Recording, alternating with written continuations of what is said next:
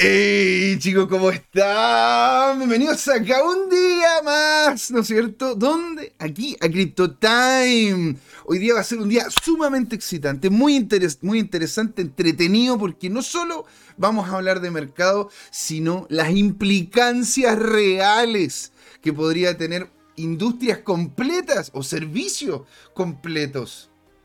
Cuando, la tecnología, la industria blockchain y descentralizada, ¿no es cierto? tienda a tomar esos espacios. Esos espacios con quién, con, quién vamos a conversar. Esto es la segunda patita con Alejandro Máximo.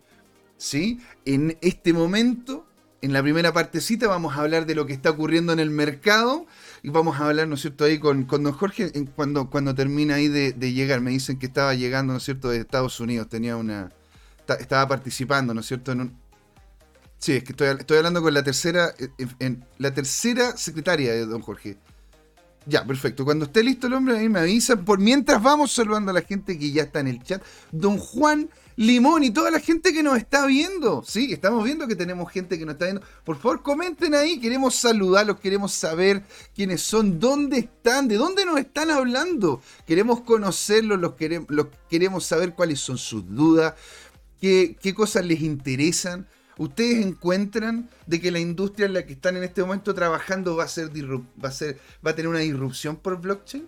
Ah, ahora ya me dicen que don Jorge está completamente listo ¿sí? para poderle dar la bienvenida. Ya se bajó el helipuerto, está llegando a la oficina 37. Maravilloso, y le damos la bienvenida aquí a un gran.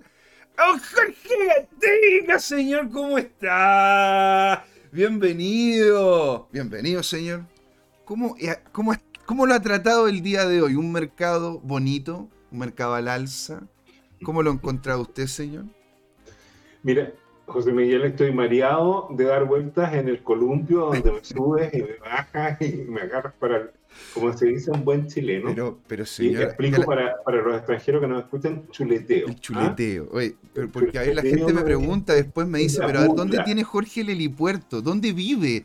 ¿Es verdad que se mete por debajo de una, de una, de, una, de una piscina? Una piscina se abre, ¿verdad? Y se mete Jorge abajo y tiene lleno de pantallas, diferentes cosas. La gente está locura, entonces les tengo que dar algo, pues Jorge. las fantasías tuyas, José Miguel.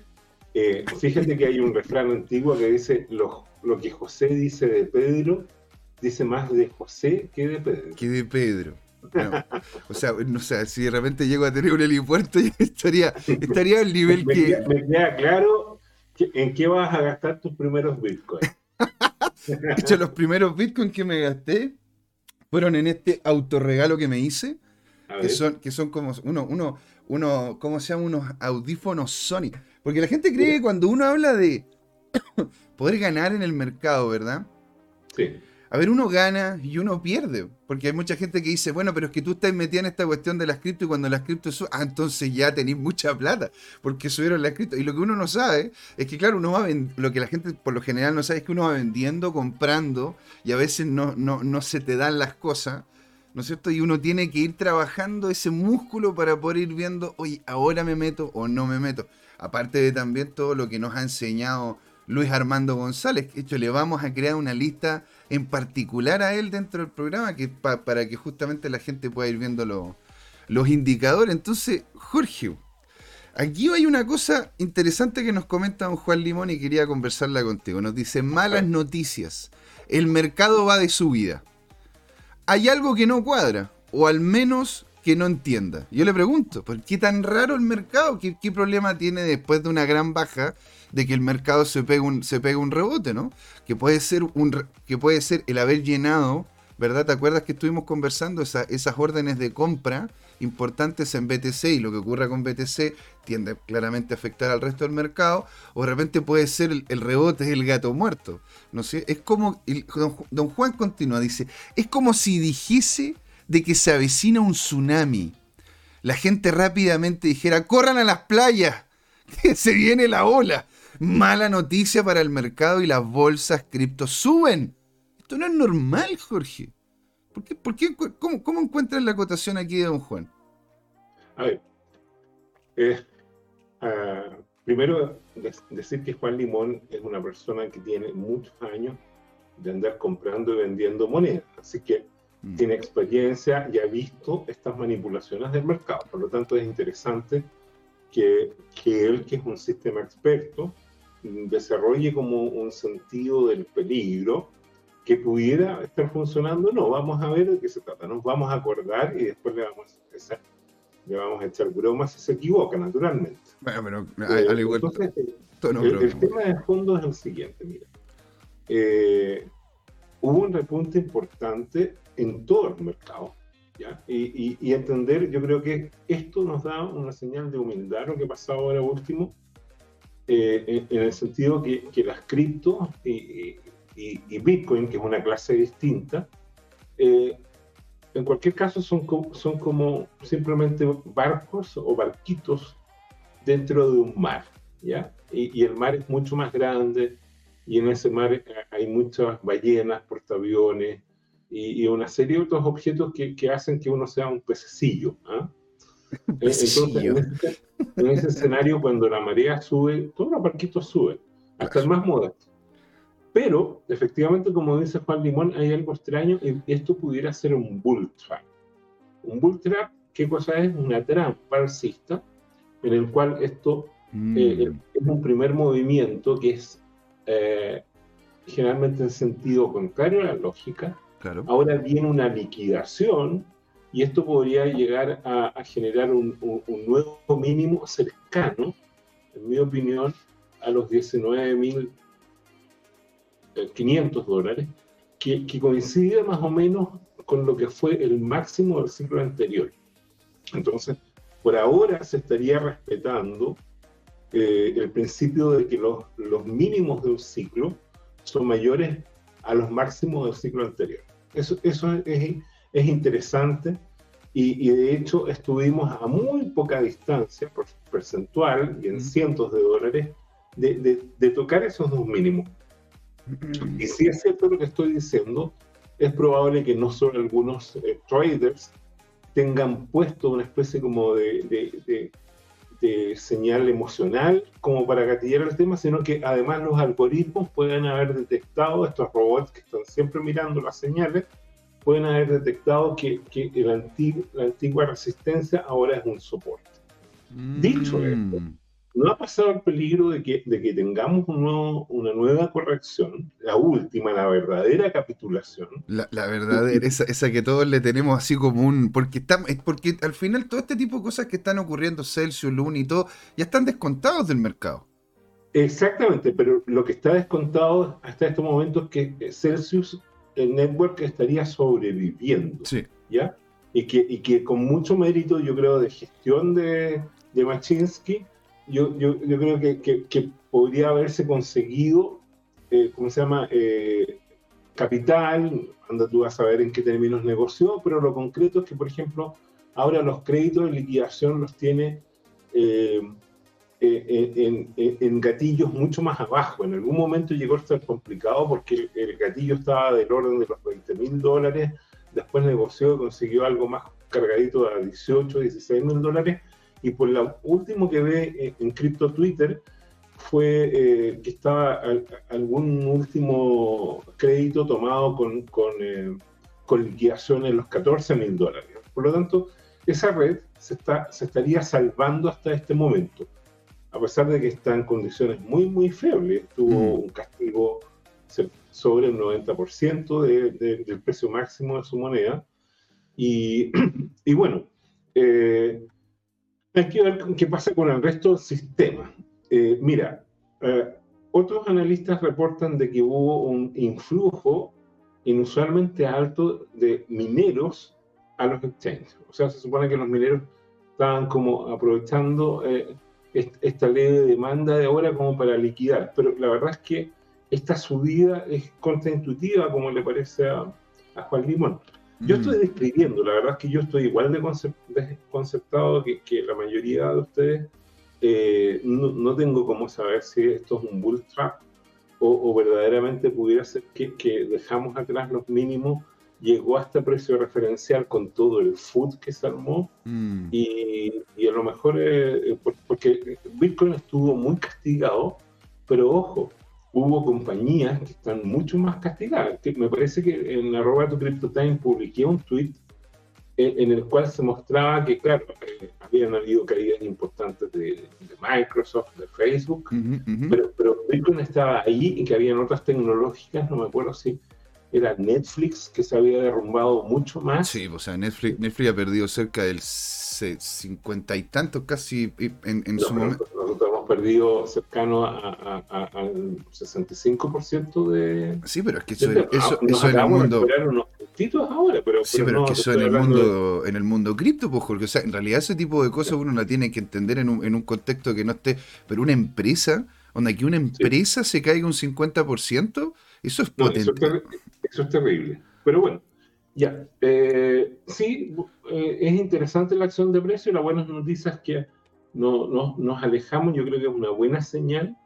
y, y, bueno, todo puede pasar. Ahora, lo más probable que pase, yo insisto, es que esto no, no eh, va a tener algunas caídas, probablemente va a tener algunas subidas, pero van a ser en, en un canal. O sea, yo creo que vamos a estar lateral nuevamente por un, uno a dos meses por lo menos.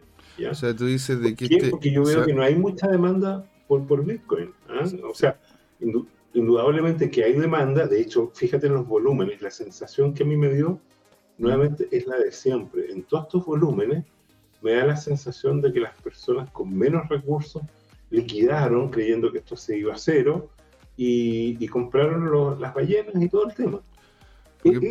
Pues es un poco contradictorio porque, porque también la verdad es que el número de billeteras con Bitcoin mayor que 0,1 Bitcoin es, es, alta. O sea, ah, eh, billeteras que tienen más de 3 mil dólares. o, perdón, ahora 2 mil dólares. Más, más de 2 mil dólares, 2.200 dólares, están llegando, superando el, millón de billeteras. Y, y, y, lo importante es como el efecto de adopción que hay ahí, fíjate. Entonces, eh, hay como dos grupos, digamos. E, estos pequeños eh, billeteras como la tuya, la mía, que vamos acumulando, ¿no es cierto? Eh, patrimonio. ¿Me estás diciendo que, yo que, la mía es pequeña, Jorge? ¿Pero por qué me dices eso? No tienes por qué. Ese tipo de cosas, ese tipo de información es privada, Jorge. No tipo, viejo, por favor, ese tipo de información es privada, por Dios. Estoy tratando aquí de ver más o menos, ¿no es cierto?, lo que son las dinámicas de precio y claro, en realidad está aguantando acá. es que yo no quería poner en riesgo tu integridad, la verdad es que José Miguel es una ballena y tiene cientos de bitcoins almacenados. Mira, tiene tantos bitcoins, incluso muestra no, tu lámpara. si, si fuera así... La, la otra vez se cayó y habían bitcoin. Habían bitcoin por todos lados. De hecho, aquí la gente entra y patea los bitcoins, ¿no es cierto? Yo, solo tengo un bitcoin. Ah. Es el único que tengo. Pero lo que tú eres millonario, Jorge, es en Dodge. Hay que entender, hay que entender. Ahora, si que yo fuese, ¿no es cierto? Lo que dice Jorge, yo no estaría acá, señores. Yo estaría en algún lugar, eh, no sé, en alguna isla paradisiaca, no sé, rodeado de mujeres hermosas deseando algo más que una simple amistad. Entonces. Eh, eh, ¿Eso pasó cuando fuimos al Estadio Español? No, no, pero coño, sí. Pero, pero es que eso es el Estadio Español aquí a la esquina, hombre. No, una cosa es estar en una ah. isla privada, ¿no es cierto? Y don Juan Dimón dice: Creo que la subida es no, es normal. Podría ser un bull trap. Pero si no lo es, podría ser el cansancio de parte de la gente y las empresas que ya dejó de creer en lo que dice Powell. Bueno, puede ser, o sea, en definitiva, estas esta, esta, estas eh, wallets pequeñitas que se están empezando a crear, que van en crecimiento, que están, que están creciendo bastante, está, estas wallets de que uno dice, bueno, hay gente que tiene mil dólares, dos mil dólares, cinco mil dólares, ese tipo de wallets son de gente que está tratando de diversificar su portafolio. Y es gente que lo está haciendo de forma más encima personal. Porque, dime, dime. O pueden ser billeteras como la del de, Palacio del Casa, que, que lo que van haciendo es recibiendo dinero de clientes y van, van ¿cómo se llama?, acumulando como, como, como a partir del uso, que es lo que todos esperamos, o sea, que, sea un medio de pago efectivo. Piensa tú que ya eh, Lightning Network acumuló más de 4.000 eh, BTC que están funcionando su medio de pago. Y, y, esos son millones de transacciones que se producen al día. Entonces es interesante. Ahora, yo discrepo de lo que dice Juan Limón en el sentido siguiente yo pienso que la subida eh, hoy día de los tipos de interés sobre lo esperado y la subida al mercado es un premio como para decir eh, el Banco Federal o el Banco de la Reserva Federal de Estados Unidos se puso las pilas y van, y van a quebrar algunos huevos, porque tú, bueno, en la tradición española tú sabes que para hacer tortillas hay que quebrar huevos. Y, y, en este sentido, ¿qué es lo que ocurre? Subieron las tasas de interés esto va a producir dolor, mucho dolor. o sea, bueno, eh, es que hay que decir una cosa, cuando, cuando los bancos centrales no han roto los huevos, así que en realidad eso es, eso lo entiendo mucho. Lo que tú dices es muy profundo, fíjate. Sí, señor. La semana lo digo en todos los sentidos. Sí, pero mira, la semana pasada el Banco Central Europeo dijo, se acabó la farra, vamos a dejar de comprar deuda de los países como España, como Grecia, como Italia, que, que que nos reducen el gasto fiscal. Mira, eh, ¿qué pasa con esos países? Esos países tienen un aparato estatal que es impagable y, cada vez contratan más gente o mantienen la misma gente y, eso eh, lo paga el sector privado. Entonces son cada vez más deficitarios.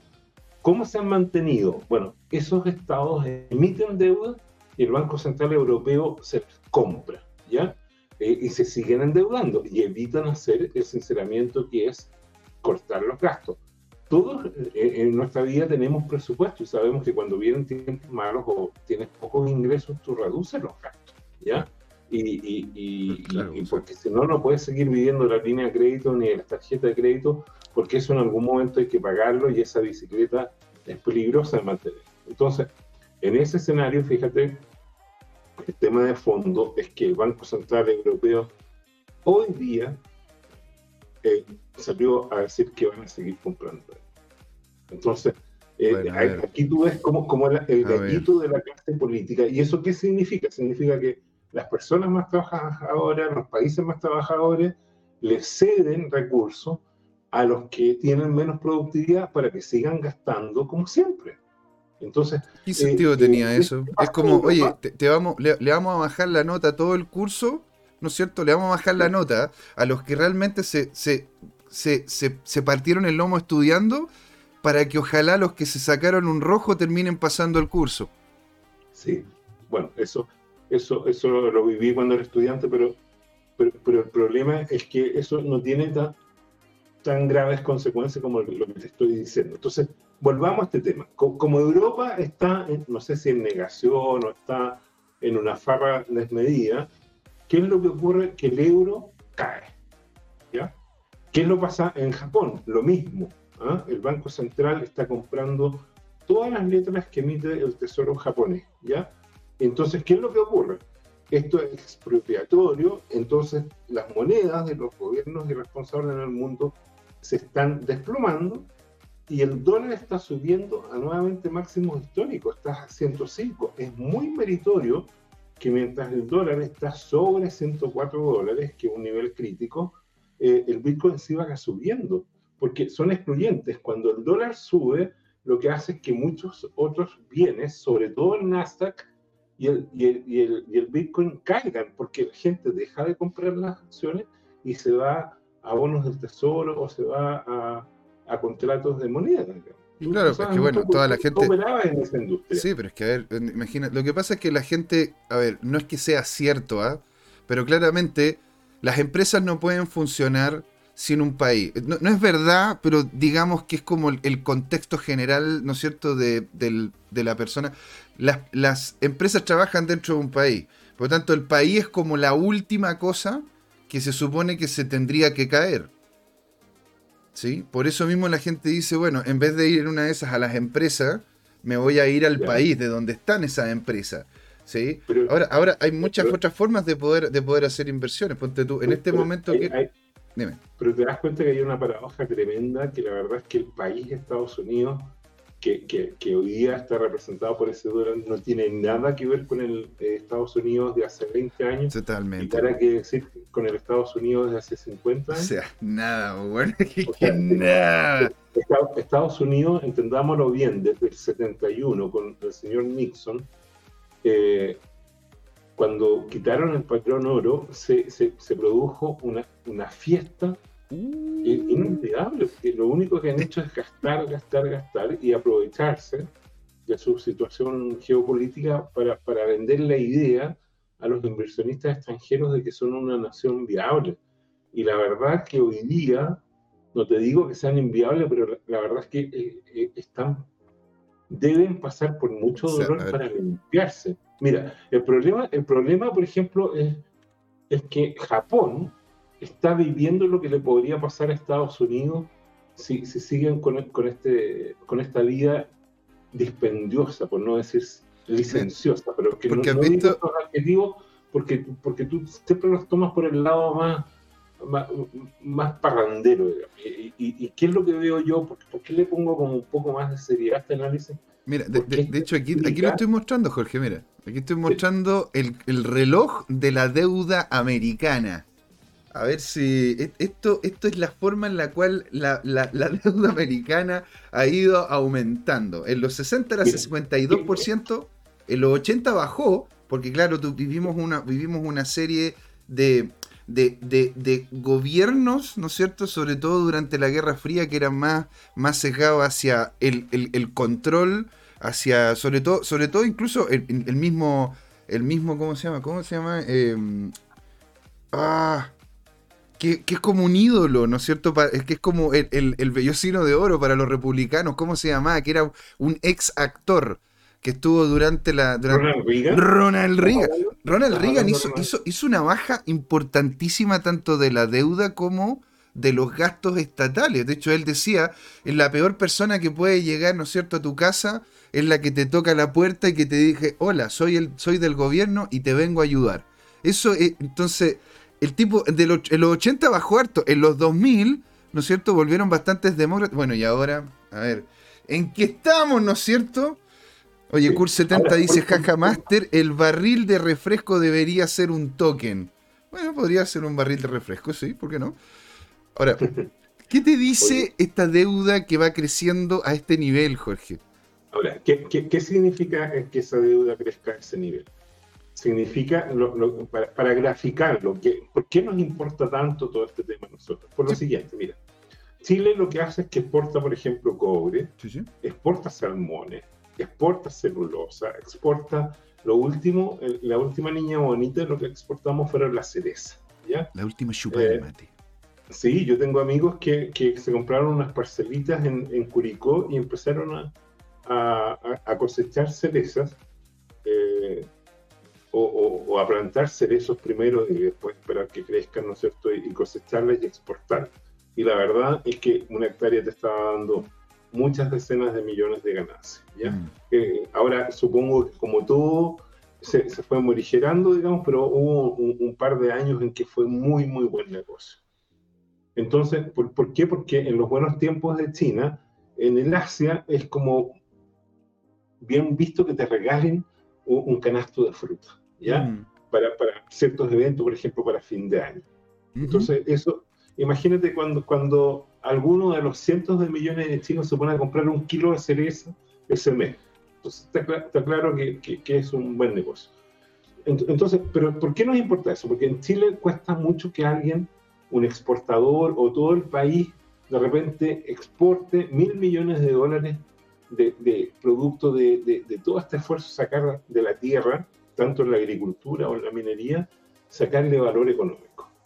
¿Y qué es lo que ocurre que en Estados Unidos alguien aprieta un botón en, en, lo que se conoce como la impresora de billetes, hoy día en realidad es simplemente llegar y digitar un nuevo valor en un campo, una base de datos, pero usemos la metáfora de, de estar imprimiendo los billetes. Entonces, Estados Unidos se puso como loco a imprimir cientos, o mejor, millones de millones, que es un trillón, millones de millones de dólares, eh, con papelitos de colores, y nosotros íbamos y les comprábamos con, con, nuestros salmones, con todos estos, estos papelitos de colores que no tienen ningún valor, no tienen valor intrínseco. El valor que tienen es el valor de la fuerza. Como Estados Unidos es la mayor fuerza militar del mundo, es, por ahora el dólar es, es la moneda de reserva. Eso es cuestionable, pues eh, eh, Rusia tenía 600 mil millones de dólares en reserva y de repente se los congelaron así y ahí quedaron, digamos, ¿te fijas? Y, y buenas noches, buenas, muchas, muchas gracias. Buenas claro. noches, muchas gracias. No, pero es, que, pero es cierto, ponte tú aquí, Kurt dice, la deuda no es tan grave cuando la impresora de dólares es limitada. Trae inflación, pero nada que la Fed no pueda controlar. La Fed es nuestra amiga, nuestra acompañante en los sueños líquidos. Ahí yo le coloqué el meme, ¿no es cierto? Ahí de, la Fed haciendo...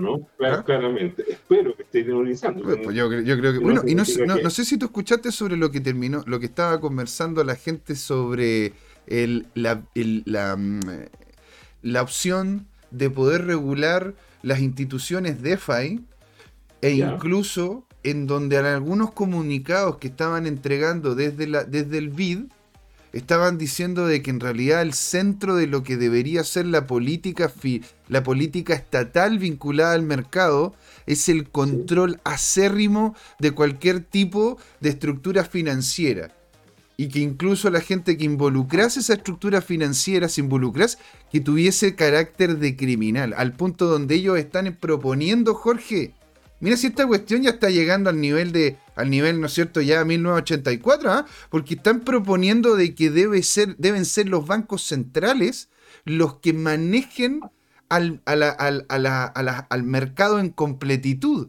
No solamente cuánto dinero hay, que es un activo del mercado nomás. El dinero es simplemente un activo que se transa. Pero otra cosa diferente es que, haya un control. Y ese control lo quieren hacer a través de la emisión de token estatales cripto, en donde ellos no, simplemente van a poder, ¿no es cierto?, entregarte una cantidad e incluso decirte, no, sabes qué, independiente de que los tengas, de que te los haya ganado, esos ahí ya no valen. O que el dinero que tienes tú tiene ahora una fecha de caducidad. Entonces, e, e, es, es, una cosa compleja lo que está pasando, porque en este momento, ¿no es cierto? Sobre todo porque la gente pide soluciones, y es lógico, ¿cómo no van a pedir soluciones? Oye, un amigo me dijo que metiera plata en esta cuestión de Celsius y ahora no puedo sacarla, ¿a quién voy a ir? Entonces eh, empiezan a rogarle al Estado que les ayude en ese sentido, por no haber investigado eh, antes. ¿Y qué ocurre después? El Estado se involucra de la mala manera en la cual lo está haciendo, de hecho, ahora, Jorge. Entonces y eso, y eso que, y eso que han, han, ido también contra los exchange, han ido también contra los pequeños y medianos inversores. Entonces, eh, la verdad que esto, esto está bastante orwelliano. No sé si no sé qué opináis tú, Jorge, en ese sentido. Eh, bueno, yo, yo coincido, efectivamente. Eh, ahora, hay que entender que, que, una institución del Estado que exista no significa necesariamente que vele por el eh, el progreso o, la buena vida de los ciudadanos, por el contrario.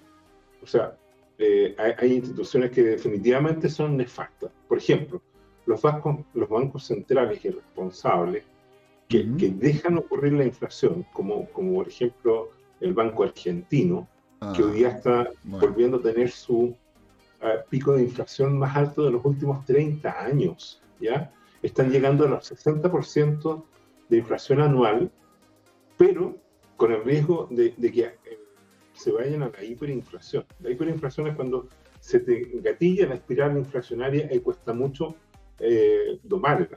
¿Cómo, ¿Cómo, ocurre eso? Supongamos que, bueno, tú acabas de ir a, cortarte el pelo donde el peluquero y, y probablemente ese corte antiguamente estaba a 7 mil, 8 mil pesos y, te lo pueden haber subido a 9 mil, 10 mil u 11 mil pesos. Tú vas 12, y le 12 mil 500 pesos, Jorge. Toma. 12 mil 500. Ah, bueno, es que tú te, te, cortas. No, no, no, pero es que ojo, esta cuestión. no, es el problema de vivir en barrios lindos. Pero no, pero espérate, Jorge, si te estoy diciendo una peluquería que, a ver, está en un caracol, ¿me entendió o no? Que una señora que. Y me, antes me, y me corta el pelo hace mucho tiempo. Y la verdad que, y, la señora me dice, hijo, ¿sabes qué? Me dice, hijo, imagínate cuánto tiempo me... Me dice, hijo, yo, la verdad que te, lo lamento mucho, pero me subieron en arriendo, ya te voy a tener que estar cobrando un poco más. bueno, Qué buen ejemplo, porque eso es exactamente lo que quería ilustrar. Que efectivamente ella sube a 12.500 el corte. Eh, y, y, cuál es el problema? Que cuando se va a cortar el panadero, alguien que nosotros queremos mucho, ¿no es cierto?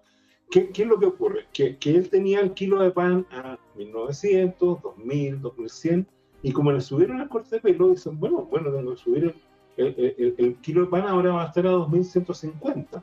Entonces, ¿qué es lo que pasa? Que el dentista fue a cortarse el pelo, fue a comprar pan y le subieron todo, entonces su consulta que estaba a 40 o 50 mil pesos, ahora la tienen que subir a 55 o 60 mil pesos.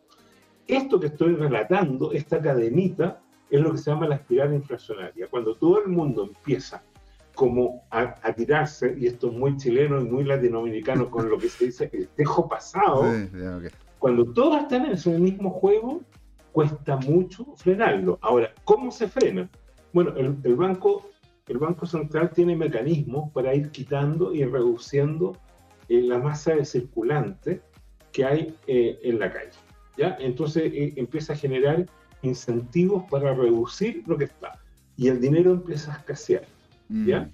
Y entonces ahí las personas dicen, ah, pero es que ahora que subí el precio del pan o no sé qué, entonces eh, no estoy vendiendo. O, o, o, bueno, antes iban 100 clientes al mes donde la señora cuando cobraba 10 mil pesos y ahora que está cobrando 12 mil 500 va un 20% menos. La señora dice, pucha, me subieron el arriendo, pero la verdad es que está viniendo mucha menos gente. Parece que va a tener que bajar o mantener el precio y esperar que se recupere un poco. No estoy ganando mucho, pero bueno, estoy pagando con el arriendo, me estoy manteniendo aquí y me tendré que apretar el cinturón y voy a comprar menos y todo. Y ahí se produce el fenómeno inverso, que es el que va domando la inflación. ¿Por qué es relevante esto? Porque, bueno, Powell dice que de aquí a fin de año la inflación que en Estados Unidos llegó a un máximo de 30, 40 años, que es como 8,6%, eh, ellos la están previendo para fin de año en el orden de 5,3%. Entonces, es, interesante, pudiera ya haber señales, se supone que ellos manejan todos los datos de la economía, y entonces, ¿qué es lo que ocurre? Que con esos datos, eh, eh, eh, eso impacta a todo el mundo, impacta a los japoneses que están en problemas, impacta a los chinos que están en problemas, impacta a Latinoamérica, que, ¿qué es lo que ocurre en la realidad de las cosas. hay un dicho antiquísimo que dice que cuando Estados Unidos estornuda, eh, Latinoamérica se refugia. Entonces, cuando Estados Unidos cierra la llave allá y enfría su economía, acá se nos congela. Ahora, ¿qué pudiera mira, pasar? Mira, este gráfico. Este gráfico muestra, de hecho, ¿no es cierto?, la inflación en Estados Unidos. En donde, mira, en este artículo del 10 de junio, o sea, hace nada, tenemos una inflación de un máximo histórico en los últimos 40 años, donde llega a un 8,6% en mayo. Y de hecho, el, mayor incremento está en, el concepto de las energías. Solamente un 10, en, solamente un 10 en comida y, en, Una cosa importante, muestra ese gráfico, por favor. Lo que te quiero decir es que este gráfico está muy manipulado por las estadísticas del gobierno. Yo leí un artículo de un medio serio donde dice que, por ejemplo, el IPC de los alimentos es del 20%. Lo que pasa es que cambiaron la metodología, y, esto es todo manejable, ¿eh?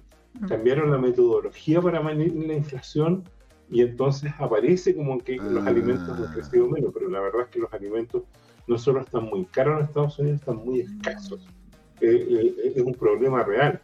Han habido docenas de situaciones, por no llamarlas ni atentados ni sabotaje, en que una serie de plantas de producción se han incendiado este año. Pónganlo en Google, no confíen en mí, verifiquen, coloquen Fire Food Plant o algo así en Google y les van a llegar decenas de eventos a lo menos extraños, ¿ya? Entonces, eh, eh, son crisis objetivas. Y, y, bueno, lo mismo podría pasar acá en Chile, ¿no? Con tanto incendio en la Araucanía, la Araucanía igual produce eh, trigo, es una zona muy triguera, eh, y, si no... esta, dices tú, ¿no es cierto? Onda, verificación de hecho, los incendios en las plantas de procesamiento de alimentos no son parte de una conspiración, pero han habido varios, según aparece acá. Dice, las plantas de procesamiento de alimentos no se incendian accidentalmente. ¿Y de cuándo es esta fecha? Este es del 4 de mayo. Mira, ahí, llevan 12, solo aquí. Entonces, Busca lo mismo y coloca June. ¿eh? June 2022. Okay. Plant food processing, plant fire explaining true defection. Um,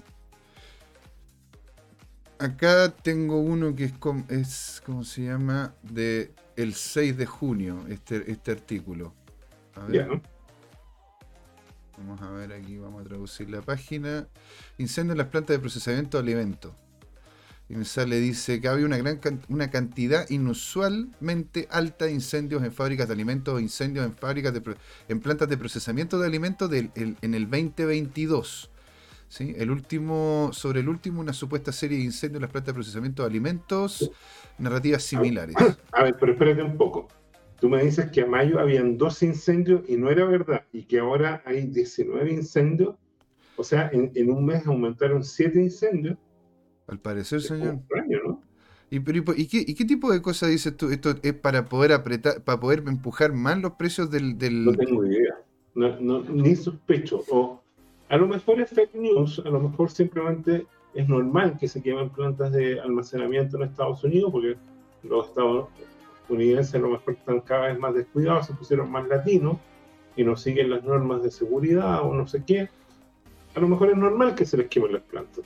Pero, el tema de fondo es, que hay una escasez de alimentos y, y esa escasez de alimentos eh, lo que provoca es aumento de precios. Eso es innegable. Y también en Chile. Ahora, en Chile sí te puedo decir, porque yo eh, veo muchas de las compras domésticas en mi casa, coopero con ir al supermercado o con hacer la lista del supermercado que la traigan. Y, y la verdad es que me impresiona el aumento que hay. O sea, yo te digo, si en mi casa era normal comprar, tomemos comunidad, para ser fácil, 100 mil pesos en, unidades de, alimentación cada mes, yo te diría que lo que yo he medido, de manera, porque voy calculando mentalmente, mi, cuenta objetiva he detectado que, que, he sufrido por lo menos entre un 20 y un 25% de aumento en los últimos seis meses, en la cuenta del supermercado. ¿Te fijas? Entonces, un 25%, o sea, ha subido todo. el aceite es, que, no solamente eso, Jorge, lo que ocurre es que, claro, aquí no había un aumento de impuesto a lo que podríamos decir productos de primera necesidad o alimentos o cosas como tales, pero sí han habido aumentos de, aumentos de impuestos en cosas que también terminan afectando finalmente esos precios, siendo que ya desde fuera vienen con una presión alcista. Aquí, aquí como se llama, por lo menos en Chile se han subido las contribuciones, y si suben las contribuciones, la persona que está pagando las contribuciones, ya sea el dueño del local, ¿no es cierto?, que está, que está realizando su actividad, o el tipo que es dueño del local, que le va a arrendar a una persona que va a hacer una actividad en algún local, va a tener que subirla, va a tener que subir el arriendo. Y si a mí me suben el arriendo, yo no voy a andar tomando ese costo, pues yo se lo voy a pasar al cliente. Porque al final yo no quiero perder plata, yo quiero seguir manteniendo, ¿verdad?, los mismos niveles de ingreso como comerciante, entonces yo tiendo a pasarle todo. Por eso, cuando ustedes escuchan. pero, qué interesante, mira, tú tiendes a pasarle todo, pero la verdad es que si el de al frente está más barato, tú necesitas, te vas a comer parte de lo que Ah, bueno, eso es cierto, lo, voy a, tener que hacer. tú, como comerciante no siempre, a, veces aprietas mucho tus márgenes porque si no, no vendes. Esa es la, situación objetiva. Eso tú lo sabes por, por la historia de los negocios familiares. Ahora, por eso mismo, señor, hay que aprender a diversificar. ¿Y qué mejor diversificar que sabiendo, verdad, un nuevo token? ¿Sí? Aquí don Juan Nimón nos dice, ¿existen No, señor, este es un token que de hecho tiene un parangón muy similar y es muy interesante porque tiene mucho, mucha relación con BNB. Y BNB, es, eh, y, de hecho es una, es una, ah. empresa bastante, eh, Binance es una empresa bastante potente, y de hecho Binance es parte dueña para poder justamente tener estos tokens de este exchange del que vamos nosotros a hablar. ¿sí? Voy a colocarlo ahí para que se vea en pantalla completa. ¿De, cuál, vamos a hablar, por favor? Y vamos a hablar, ¿verdad? De FTX, en donde, en donde este, donde este FTX tiene un token, ¿no es cierto? El exchange se llama FTX y el token se llama FTX TT. ¿sí? Ahora, ¿por qué empecé? ¿Por qué, cómo se llama? Estoy quise hacer como ahora, de hecho es lo que pretendo hacer como un poco un ciclo de cuáles son los tokens de los diferentes exchanges, para poder también dar una idea de, de, qué, de, de, qué se tratan estos exchanges. Nosotros lo habíamos conversado anteriormente en otros programas y tenemos un programa donde estuvimos hablando solamente de tokens de exchange, pero la verdad que pasamos por encimita de cada uno. Entonces ahora lo quiero hacer por separado para que haya una presentación y todo, todo como corresponde. Entonces, ¿qué es este exchange FTX, verdad? Bueno, el exchange como tal, como FTX, es un exchange global que está basado en Hong Kong. Inicialmente estaba en las islas, en, las islas Bahamas, pero se movió a Hong Kong. Y es el segundo en volumen, señor, detrás de Binance, con más de 5 billones en movimientos diarios, en 24 horas. Ahora, 5 mil millones de dólares mueve al día. 5 este billones de dólares. 5 mil millones de dólares. Así es, señor. 5 mil millones de dólares. Eh, ah, claro, porque tienen razón. Esto es, esto es en, billions, en, billions americano. Oye, eh, mira, qué, qué divertido. E, ese Crespo que está ahí tiene un apellido muy, muy especial. Muy especial. Sam Bankman. aquí, lo tengo, aquí lo tengo. Mira, Sam Bankman. Bueno, él. Mira, don Juan nos dice, existen olas de calor ahora mismo. De hecho, hace cuatro días murieron dos, como 200 vacas por el calor en una granja. 400 acaba de sumar y colocó el artículo. Mira, bien interesante. Es que eso va también, eso va también a afectar a lo que es la, la, cadena, la cadena, ¿cómo se llama?, de suministro. Y, es, y algo, es algo bien loco, porque en definitiva bueno, que si nos vamos con el tema del conspiranoisis, la conspiranoia, la verdad que da para mucho. Bueno, FTX es diferente, Jorge, a lo que es FTX US. Al igual, es lo mismo que pasa, ¿no es cierto?, con Binance. La FTX US está de hecho en Barclay, en, en California. Es un exchange separado. ¿Verdad? Enfocado solamente en los clientes que están en Estados Unidos. Y tiene incluso hasta los libros contables separados. Y, y las incluso monedas que aparecen en FTX que sería como internacional, no son las mismas que aparecen en FTX US. Por poner un ejemplo, en FTX tú puedes comprar Near, pero en FTX US no.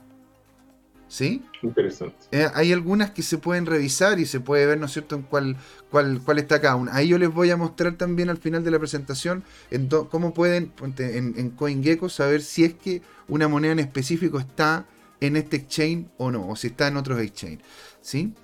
FTX hace un año más o menos, FTX Internacional, ¿sí? Hong Kong, recibió más de 900 millones de dólares en ronda de inversión, teniendo, teniendo una, un enfoque en relación al crecimiento, ¿no es cierto? Y asegurando a estos inversionistas de que la empresa como tal vale 18 billones de dólares, billones americanos.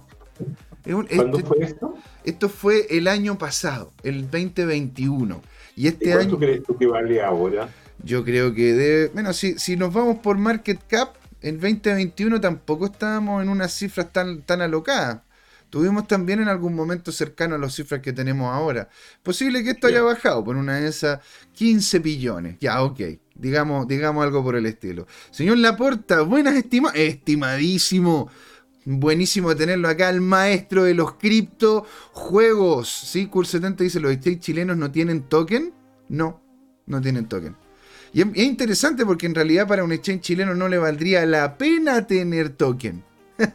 no valdría la pena tener un token a, los exchange chilenos porque los exchange chilenos, ponte tú, no trabajan en, dinámicas de futuro, no trabajan eh, con eh, sintético sino que trabajan literalmente con compras y ventas y como una plataforma en donde puedes ir y comprar OTC por fuera, fuera ir al, al, exchange y decir, hola, soy Jorge, acá tengo, ¿no es cierto?, la plata. Yo me quería comprar un, barco, ¿no es cierto?, en el Caribe, pero la verdad que lo quiero comprar, ¿no es cierto?, en, cripto y te hacen la compra directa. Coloca la plata encima de la mesa y te hacen la compra directa. O ser, ¿no es cierto?, esta plaza pública de intercambio. ¿Sí? Cur 70 Spot, van por, la, van por la comisión nomás. bueno, que es su negocio, pues señor, es lo, que es, ¿no es cierto? A ver, el mecánico, el mecánico de auto no va a andar, no, andar arreglando aviones, porque se puede también mandar algún condoro. Eh, Juan Limón dice, no pueden, está prohibido por los, para los exchange. Así es. De hecho, también FTX US no puede hacer algunas dinámicas de futuro porque está prohibido en Estados Unidos, excepto que tengas unas certificaciones puntuales. Pero volvamos a esto, ¿no es cierto? Ellos fueron incubados por Alameda Research. Alameda Research es uno de mis uno de mis fondos de inversión favoritos, Jorge. De hecho, lo tengo en Twitter, lo sigo y son la cumbia desnuda, porque es impresionante cómo ellos han logrado sacar adelante proyectos muy, muy interesantes. Y ahora... Yo también los sigo, pero, pero, pero son terribles de tiburones. Bueno, pero es que a ver... como dicen, entre bueyes no se pegan con nada. It is what it is. Pero en sí los sigo, los veo, veo cuáles, cuáles son los proyectos de que están. Y, la verdad que me llaman mucho, mucho la atención. Y bueno, la estrella es uno, de hecho, de, de los, de los primeros que crearon Alameda Research. Y también su exchange, que fue incubado por ahí, FTX, que se llama Sam, que aquí está el nombre, la verdad que es un nombre bien especial. Sam Bankman Fried. Es como el hombre del banco frito. entonces, está bueno porque en realidad el que como que quiere freír a los bancos, ¿me entendía? A los hombres de banco.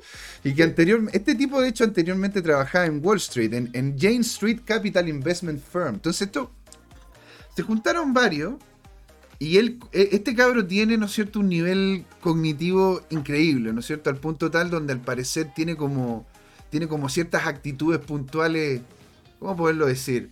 Em, él eh, es, bastante retraído, es sumamente minimalista, él tiene un estilo de vida en, el cual casi no compra nada, ¿me entiendes? Es, un tipo bastante especial y de hecho mucho de la plata que él ha ganado como persona natural la ha regalado. De hecho, él, tiene una cantidad de donaciones a su nombre muy importante. No, pero ha, donado a los políticos de Estados Unidos, les ha donado casi mil millones de dólares. Bueno, cada uno dona como quiere su dinero. él también, también le ha donado mucho a entidades, a entidades ONG y de hecho él, adentro del mismo FTX tiene dinámicas de, dinámicas de apoyo muy interesantes. Bueno, este chico Bankman, eh, que en este momento, Jorge, vale 8,7 billones de dólares. ¿Qué te dice eso, Jorge? ¿Qué te dice eso? Este tipo, este porque no solamente tiene Alameda Research, tiene FTX y él aparte participa dentro de Binance y Binance le compró parte también en FTX. Y este tipo aparte está vinculado con otros proyectos que están avanzando en Alameda Research que tiene un potencial gigantesco. De hecho, podríamos tener solamente un programa, deberíamos tenerlo, solamente un programa de Alameda Research todos los sí, Interesante. Ahora, dime una cosa, ¿tú, ¿tú piensas que Alameda Research fue clave para enterrar el proyecto de Luna? Es una muy buena pregunta. Quisiera investigarlo un poco más antes de darte una respuesta definitiva porque no quiero responderte de la guata. ¿Me entendés? Porque quiero, quiero responder. De la guata. ¿Qué te dice tu intuición? Sí, todo el rato. todo el rato. pero no, pero, pero eso, soy yo diciendo la guata. No tengo el dato duro, ¿sí? ¿Ok? Yo, yo hago la diferencia entre lo que me dice la guata y el dato duro. El dato duro manda. La guata de repente se pega, pero ah, prefiero cómo sea el dato duro. Bueno, en 2021 fueron muy prolíficos ellos, de hecho, cerrando contratos de marketing con varias empresas de eSport y deportes tradicionales. De hecho, por eso mismo ¿verdad? Tenemos esta fotito acá abajo. ¿Tú sabes lo que es eso, Jorge? ¿Dónde? Eso es el FTX Arena, que era donde, donde estaba antiguamente el, eh, donde estaba antiguamente el, bueno, es, el es el lugar donde, es en Miami. Creo que es el de lo que antiguamente eran los Miami Heats.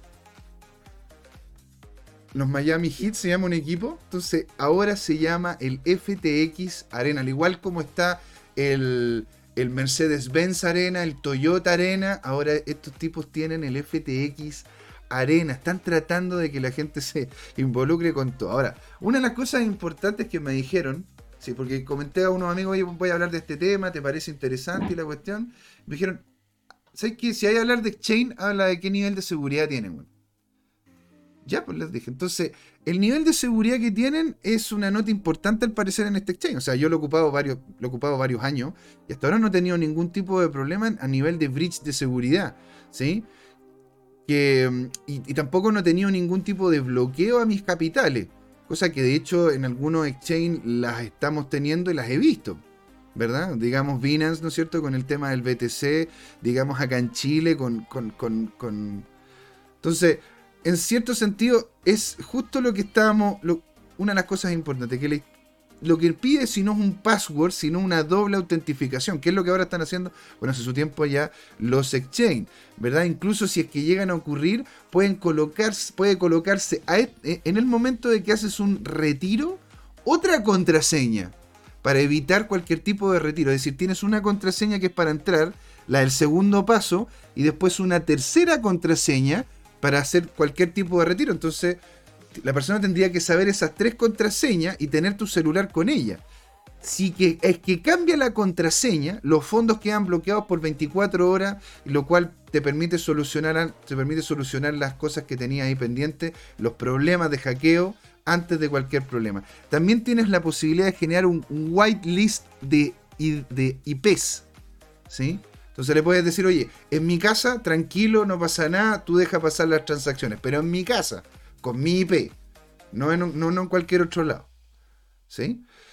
Puedes también ver cuáles son las monedas, bueno, puedes, también ver cuáles son las monedas del exchange entrando a lo que es CoinGecko, que lo vamos, lo vamos a ver también. Y hacerse una cuenta, la verdad que es en extremo sencillo. Lo importante es tener un autentificador, lo ideal es tener el de Google, que es el más seguro. Hablando del token, que eso es bien interesante, el FTX de hecho se utiliza en gran medida y por eso hay, mucho, hay muchos que no, aparecen, ¿no es cierto? Que era lo que me comentaba, nos comentaba Kurt, que se centran en el spot. Y claro, si tenía spot, no tenéis por qué no tenéis por qué crear un token, pues me entendí. Aquí el token lo ocupan como colateral para contratos futuros y utilización de sintéticos dentro de la plataforma. Los sintéticos son posiblemente acciones que van a salir en la bolsa, pero todavía no han salido, tú creas un sintético en donde vas a colocar la misma, la misma, cantidad, de, la, misma cantidad de acciones que se van a posicionar en el mercado, pero creas un símil a esa acción. Y la, y la posicionas para que la gente la compre la venda. El colateral de eso se paga en FTT. Ahora, ¿qué es el colateral cuando se habla de contratos futuros? son las ganancias y el pago de pérdidas en relación a si la posición que tú hiciste en el futuro. Yo digo, yo creo que el Bitcoin va a subir, Jorge. Creo yo, es una, es una idea mía. Yo creo que el Bitcoin va a subir. Entonces yo hago, hago un contrato, hago una posición que en el precio futuro del Bitcoin va a estar más alto. Si me equivoco, gano en FTT. Si me, si, gano en FTT. Y si me equivoco, pierdo FTT. ¿Sí? Holdear FTT te da descuentos importantes dentro de la plataforma, hasta un 60%. Ya con 100 dólares que estés holdeando, ya tienes un 3% de descuento. ¿sí? El, el, token es un RC20 y aunque no existió inicialmente una ICO, más de 73 millones más o menos de los primeros 350 millones que se tenían, 73 millones, fueron vendidos entre 0.10 y 0.8 en tres rondas. ¿sí? lo que permitió levantar cerca de 10 millones y es siendo el 20% nomás de, ese, de, de esos primeros 350 millones minteados, señor. Ah, mira, ¿quién está acá? Todo micro dice buenas tardes, señores. Buenas tardes, señor. Alegría tenerlo acá. Un saludo grande a Camcita. Qué bueno que estén ahí, qué bueno que estén bien, los extrañamos. Don Juan Limón me dice, jamás uniría la API de un exchange a una aplicación de ellos. Mira, Juan Limón nos dice, FTX no sirve. Antes cuando se llamaba Blockfolio, yo lo utilizaba. Ya era, un, y era una porquería. Cada 15 días promedio te borraba toda la info que habías metido. Tenías muchísimos errores y supongo que por eso le cambiaron el nombre, pero sigue igual. Yo la verdad, yo la verdad, Juan, le, he ocupado ya hace su tiempo y personalmente no tenía ningún problema. Blockfolio es muy antiguo, es como el siglo XX. Es como el Blockfolio. De hecho, creo que, creo que no, yo, yo creo que llegué a este chain, creo que llegué a este chain cuando ya se llamaba FTX. Yo, yo, creo que Blockfolio lo inventó Lincoln. Cuando inventó eh, el internet, aprovechó de inventar. Aprovechó de inventar Blockfolio. De hecho, Dios, después de que hizo la luz en el planeta, antes de irse a descansar el séptimo día, dijo ya, pum, Blockfolio. Y se creó de la nada. En el octavo día se creó Blockfolio. Es que esa parte la sacaron de la Biblia. Pero está ahí. Mira, por lo menos un tercio de los proyectos dentro de la plataforma eh, se colocó en, lo, que es la, alocación de tokens, cerca de un tercio en la alocación de fondos de seguridad, fondos liquidez, fondos de aseguramiento, entre otros. Mira, ahí, ahí como se llama Juan mandó, mandó Blockfolio. Blockfolio dice Kurt, es como el Latin Mail, es como el internet no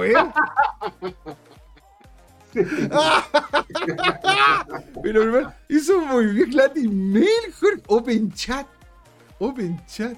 Madre bueno. Entonces, bueno. FTX tiene un calendario de recompra y venta mucho más agresiva, de hecho, que el resto de los mercados.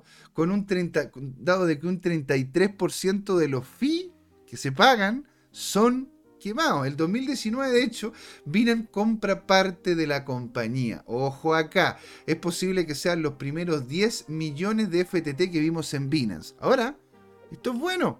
¿Por qué? Porque eso significa que no existe centralización en lo que es el valor del token. Y puede ser comparado con otras plataformas. Ahora, claro, estamos hablando de que si yo compro una cantidad, yo quiero que le vaya, le, vaya bien, ¿no es cierto? Que le vaya bien y que le vaya bien.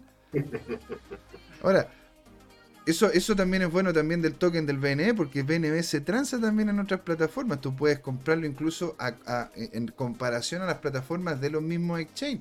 Lo puedes hacer en Huobi, en FTX y en, otros y en otros grandes también. ¿Sí? Oye, ¿te queda mucho? ¿Cuánto te queda? Me queda literalmente, señor, cero. literalmente, señor, cero. Tú me comentaras algo. ¿Te acuerdas, ¿Te acuerdas que yo te hice la decisión, de, la, proposición de sonista de shortear a Tron. Sí. Y tú arrugaste y dijiste, no. Ah, yo, dije, no. Yo, yo, personalmente no encontraba que era el momento. Ahora, ahora puede, puede, que haya cambiado la cosa. Digo algo, te tengo novedades. Dígame. Eh, la stablecoin de, de, de, Tron está perdiendo el precio. Está perdiendo la paridad con el dólar. de hecho, mira, mira lo que está pasando aquí con Rune, Jorge. Mira, a ver, espérate, te voy a mostrar aquí. Rune, por favor. Mira que tú le dedicaste un programa completo un a Rune. Un programa completo, bueno. Se pegó, ¿no es cierto? La... No, sentí muy buen horror ese día. Bueno, a ver, el, el, el, tema, el tema, ¿no es cierto? Aquí, a ver, aquí, déjame tomar. Ajá, imagínate. En este momento, en este momento está en 1.99, habiendo estado hasta casi 3 dólares. Estamos hablando de, de, hace simplemente unos días. Bueno, se cayó todo el mercado, es lógico, pero no tenía un, no un mal performance con, con arriba de un 3%. Ahora, la ganadora por lejos, Jorge, ¿cuál crees tú que es? Solana, señor. Solana que tiene un 15%. Ahora, hay otras que están por hay otras que están por encima, pero no han sido algunas que hemos revisado nosotros. Acá tenemos solamente las que hemos, hemos revisado nosotros para poder ir viendo, ¿no es cierto?, hacia dónde van. Ponte tu H-Bar, también ha tenido este mismo rebote que el que estamos viendo ahora. Eh, pero Solana, fíjate que ha sido una de las que mejor ha rebotado después de este doble suelo que se pegó. Y si es que llega a los 38, podría empezar a tener una, dinámica muy interesante para arriba. Ahora, para ir terminando, Jorge, con lo que es FTX o FTT, ¿verdad? Es ver lo que es la, em, eh, ¿cómo se llama? La tokenomía como tal. Para ir, ir haciendo ya el cierre, como vemos acá inicialmente que eran 300, eran alrededor de 350 millones de token, ¿sí? Y lo que vemos es que de hecho ha ido disminuyendo la cantidad de token que, sea, que, están, que están dándose vuelta, incluso habían, teniendo ellos como colateral y como pago. Y esto ha hecho que no haya tenido un mal performance. De hecho, en este momento FTX está subiendo un 7,4%. Y aunque, claro, ha tenido la misma, el mismo movimiento muy similar a lo que ha sido el mercado como tal, si nos fijamos en, en los últimos 7 días, ha tenido, una, recuperación muy interesante, llegando a los niveles de 26. Tengan en cuenta que las primeras personas que invirtieron en esto, en FTX, lo pagaron en 0.10 y en 0.8. Y ahora está en 26. Y teniendo un all-time high de cerca de 80 dólares. O sea, imagínate la gente que lo compró en 0.8. Ahora, este, este es un exchange que personalmente lo encuentro bastante sólido hasta ahora se ha, posicionado de buena manera. Yo, dependiente, no sé, yo, yo como se llama, la verdad que tomaría en cuenta no sé, la opinión de Juan León, porque el hombre sabe mucho, pero yo personalmente yo no he tenido... Ah, espérate, que estoy mostrando una cuestión nada que ver, pues estoy con la pantalla en otro lado, ahí sí. Bueno, yo, yo personalmente lo que, lo que a mí me ha funcionado bastante bien en FTX, ¿para qué te voy a mentir? ¿Sí? Ya estoy. Entonces, señores, esto sería la presentación Oye, te quiero dejar una tarea. Uh. Muy interesante, pero ¿cuándo vas a hablar de Coinbase? ¿Está todo pasando con Coinbase? Está todo pasando con Coinbase. De hecho, lo podríamos tener para la, para la próxima semana, el día miércoles. Podríamos darle un deep dive a todo lo que está pasando. Sí, señor, le damos, le damos. No hay problema. digámoslo en breve, está despidiendo al 10% de su personal, eh, sufrió una caída desde la apertura en que salió como a 330 eh, dólares la acción. Yo, yo sé porque compré unas poquitas y no sé por ah, qué me dio mal. No, no si, si, ahora después me decir que la culpa es mía, ¿no? Porque tú me hiciste comprar estas cuestiones con tus movimientos. La, la, compré y la vendí, pero prácticamente enseguida. me, dio mala espina. ¿ah? Y pues, un poquito y me lamenté. Me dije, no, a lo mejor esto la revienta y voy a quedar como cuento. Pero después en adelante ha sido un puro desplomarse. Y, yo te conté que, que, lo que estuve eh, fue cuando la investigué, eh, ¿por qué decidí salirme? Porque fue la AIPO, me llamó la atención y yo, eh, ¿cómo se llama?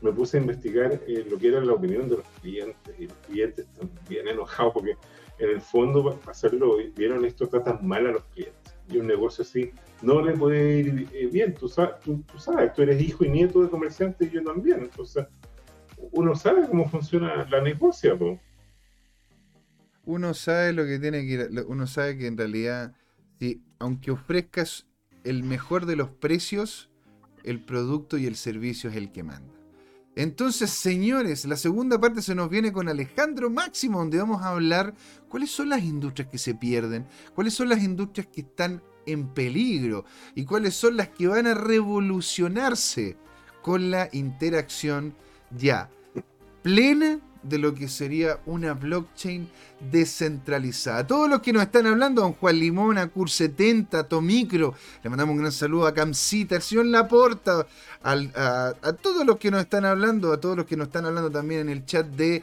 en el chat de Telegram, en el chat de Instagram, todos los que nos están hablando y los que nos están viendo, les digo quédense, porque esto sigue. Esto es CryptoTime, señores. ¿Por qué, Jorge? Es hora de hablar de criptos. ¿Solo de criptos? Y de Bitcoin. Ah, y de todas las demás cosas. Ahí nos vemos, ¿eh? Ahí, quédense ahí, ¿eh? Yo sé No, mentira. Hola amigas y amigos, en este intermedio les queríamos recordar que esta comunidad CryptoTime la hacemos todos. Así que siempre invitados a nuestros canales de difusión en Twitch, Twitter, YouTube, LinkedIn y Facebook. Búsquenos como CryptoTime, con y latina, así, latinos como nosotros. Los esperamos para intercambiar información, hacer nuevos amigos y conexiones en este hermoso mundo del blockchain y las tecnologías descentralizadas. Suscríbanse para estar conectados y saber sobre nuevos episodios. Un gran saludo de Jorge Gatica y José Miguel. Ahí nos vemos. ¡Hey chicos! ¿Cómo están? Bienvenidos aquí a la segunda patita de Crypto Time, sí, y lo prometido, señores, es deuda. Y aquí estamos para conversar un tópico tan entretenido y estimulante como cuáles serían justamente las industrias que podrían llegar a desaparecer con la tecnología blockchain. Y con quien estamos con Alejandro Máximo González, amigo de la casa, ¿verdad? Partícipe del Bitcoin Pizza Day y participe de otros proyectos más que los que estamos, estamos, viendo más adelante. Don Jorge, una, una pequeña intro chiquitita para la gente que nos viene, que viene, ¿cómo se llama? Recién conociendo a Alejandro. Hoy le mandamos un gran saludo a Rasta Ale que dice, hola, saludos desde la comuna de Retiro del Maule. ¡Qué emoción! ¡Qué bonito! Estoy casi llorando, qué buena que nos venden. Los veo hace mucho tiempo. Pero Rasta Ale, queríamos escucharte, escribe. Qué genial tenerte ahí. ¿No es cierto? El tiempo y es interesante que hablen de cripto y más en Chile. Gracias por su tiempo, good vibes. Nice. Ahora sí, don Jorge, una pequeña intro de, don Alejandro. Bueno, eh, Alejandro Máximo es fundador de Belten FinTech. Él eh, estudió, como pueden ver en su perfil en LinkedIn, eh, ingeniería metalúrgica, estuvo una formación mezclada técnica en, puestos de jefe de proyecto, gerente de proyecto, eh, en empresas productivas del rubro, pero también tuvo eh, cargos comerciales y, más de gestión. ¿ah? si quieren ver los detalles, está en LinkedIn. Eh, ¿Qué más puedo agregar? Él, él es el autor intelectual, yo lo encuentro espectacular, de la tarjeta ClickArt. ¿ah? a mí me encanta porque porque es una innovación, es interesante, ahí mostró todo su oficio en el manejo de los materiales y de la metalurgia, manejar la oxidación o, al revés, ¿ah? eh, usar una estrategia antioxidación, mejor dicho. bueno, primero tienes que entender el fenómeno para combatirlo. Entonces, bueno, eh, eh, en el síntesis es, un emprendedor y un innovador. ¿ah? Así que es un privilegio tenerlo con nosotros. Eh, es un aliado nuestro que le tenemos mucho cariño porque hemos ya hecho un par de proyectos juntos que han resultado muy bien. Muchas gracias, Jorge, por esa, por esa cariñosa introducción. ¡Bienvenido! Excelente, arriba la energía, muy bien. Gracias, oye, yo feliz de estar acá y todas las veces que me quieran invitar, yo voy a participar las veces que pueda. Tengo muy, muy, muy poco tiempo, pero para Cristo Time siempre habrá un tiempito y conversar. Oh, eh, oye, la, la, idea de esta, lo, lo, adelanto, la idea de, esta, mm, de este espacio es, como tú bien lo mencionaste, el, tópico principal es cuáles son las eh, industrias que eventualmente desaparecerían con la introducción de la tecnología blockchain, pero ese es el título, digamos, ya más bien apocalíptico, eh, alarmista.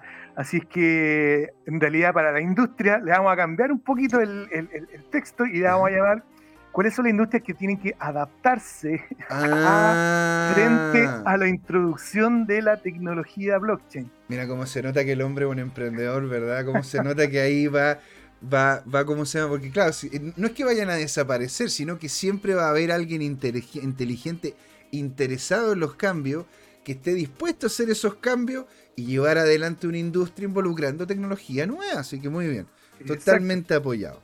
Apoyo, emoción. así que bueno, y también, dicho sea de paso, esta, la idea de este, de este espacio es generar un, conversatorio. ¿ah? Aquí las opiniones vienen de cada parte, cada, como dicen por ahí, las opiniones son responsabilidad de quienes las emiten y ojalá generar un, un espacio donde todos podamos participar, porque esto es pura, pura opinión de, en cuanto a, digamos, a la, experiencia. Pero oye, mira, antes de, que, de pasar al, tema principal, me gustaría tomarme una, una, pequeña licencia, eh, si me lo permite Jorge José Miguel, frente a, la contingencia que se está dando, en particular frente al pánico que existe a, eh, en, todo lo que, ah, en, toda la industria, en la industria tanto financiera convencional como en la hombre, si está todo bien, está todo bien, hombre, si está todo, fantástico. bueno, precisamente. Estamos creciendo, no hay, todos estamos abrazados de la mano. De hecho, el otro día estaban ahí tomándose un tecito los, los, rusos con los... claramente, o sea, está complicada la cosa, pues, man. ¿Cómo, cómo, cómo lo ve? Esa es una buena Precisamente, mira? ¿Cómo lo ves tú a nivel mercado? Eh, exacto, esa es la licencia que me quería tomar y en realidad una suerte como de llamado a no caer en el, pánico, porque esto es un proceso natural, cíclico. De hecho, yo te tengo aquí, si me lo permiten. Este libro se llama Análisis técnico de los mercados financieros pero qué buen libro. de John Murphy. Para todos aquellos que quieran Sí, para todos aquellos que quieran invertir, o no, no invertir, sino que introducir, introducirse al mundo de la inversión y del trading y todo eso, este, este es una de las Biblias. Bueno, este y, si dice bestseller. y si se quieren introducir también, ¿eh? ustedes dicen, yo me leí análisis técnico de mercados financieros de John J. Murphy, seguro que por lo menos conmigo van a tener tema de conversa toda una noche, bueno, así que qué mejor forma de poderse introducir. Entonces, ¿por qué lo saqué de, de mi librario? Porque mira, acá hay un, este libro parte introduciendo una suerte de lo que yo llamo los tres mandamientos del, análisis técnico. Y el tercero de ellos dice, dice específicamente, si me lo permiten leer, la historia se repite. Si me permiten leer el párrafo, que es relativamente corto, rápidamente. Una gran parte del análisis técnico y del estudio de los movimientos del mercado tiene que ver con el estudio de la psicología humana. Los patrones gráficos, por ejemplo, que se han identificado y clasificado en categorías en los últimos 100 años reflejan ciertas imágenes que aparecen en los gráficos de precios. Son imágenes que revelan la psicología alcista y bajista del mercado, y dado que estos patrones han funcionado bien en el pasado, se asume que seguirán funcionando bien en el futuro. Están basados en el estudio de la psicología humana, que tiene tendencia a no cambiar. Otra manera de expresar esta última premisa es la historia se repite. Mm. Es la clave para comprender el futuro en el estudio del pasado o que el futuro es solamente una repetición del pasado. Así que señores, no caigan en pánico porque todo lo que estamos viviendo ahora es un proceso cíclico. que tiene un periodo que se, se le puede llamar como hype, después viene el, digamos, la, punta, de ahí viene lo que todos conocen como la reventada de burbuja, todos caen, todos con pánico, todos corriendo, y de ahí viene el proceso de calma y nuevamente un ciclo. Así es que a no asustarse, señores, no vendan sus criptodivisas, holden. Yo soy un holder de corazón. De hecho, más aún estoy juntando mis chauchitas para comprar próximamente en un par de semanas más, eh, quizás, en, el DIP. Y de ahí viene la gloria señores. ah, y de hecho se la paso todo esto, no, esto no es un consejo de inversión, ¿ah? no, no, no, está bien, no quiero abogado encima mío ni nada de eso, no, es solo una opinión informada. todos saben, ¿no es cierto?, de que esto, esto es simplemente una opinión ¿verdad? Informada. De hecho, lo que está comentando aquí el señor Alejandro es lo que de hecho vemos acá. Estos son los ciclos del mercado, ¿verdad? Esto es lo que está, lo que estáis comentando. Exactamente. Precisamente, ah, justamente. Ahí está. Entonces tienes, ¿cómo se llama? Primero, el optimismo, excitación, euforia, y, nosotros estaríamos entre pánico, entrando ya bueno, es que aquí habla de depresión, no sé si tanto así, de, no, es que estemos depresivos, pero, pero claro, estamos entrando en una zona de, entre pánico y la parte de más abajo para, lógicamente, volver a entrar a lo que es el ciclo. Y si de hecho quieren saber un, video muy bueno donde pueden ver cuál, cómo son y cómo funcionan los ciclos de mercado, hay uno de Rey Dalio que está en español también, que es muy bueno, que se llama Los ciclos económicos por Rey Dalio. Muy, muy recomendado, señores. Muy recomendado. Totalmente. Así que en respuesta a todos los comentarios que me han llegado de que te dije que Bitcoin era una estafa y que está que la especulación y que, y que vendan todo, qué sé yo. No, señores, es momento de comprar, porque en tres años más lo van a agradecer. Cinco, tres, cinco años más. Oye, es interesante decir que eh, hay un medidor multifactorial de eh, ambición y temor en el mercado y hoy día está cercano al nivel mínimo. Está a dos puntos, estamos creo que entre 7 y 8 y el mínimo ha sido entre 5 y 6, eh, de, un máximo de 100. Así que imagínense el terror. Entonces, si uno sigue la heurística de Warren Buffett que decía, sé codicioso cuando la mayoría tenga miedo y ten miedo cuando la mayoría esté codiciosa sí, yo suelo escuchar a Warren Buffett, tiene muy buenos consejos, lo, sigo, sí, efectivamente. Entonces, señores, a ver, aquí nosotros nos juntamos para algo que, bueno, primero podíamos decir que era como cómo, qué, industria van a desaparecer. Ahora, ahora, ahora le, hemos, lo hemos colocado políticamente correcto, ¿no es cierto? Que sería como, poder, qué tipo de, industrias deberían, ¿verdad?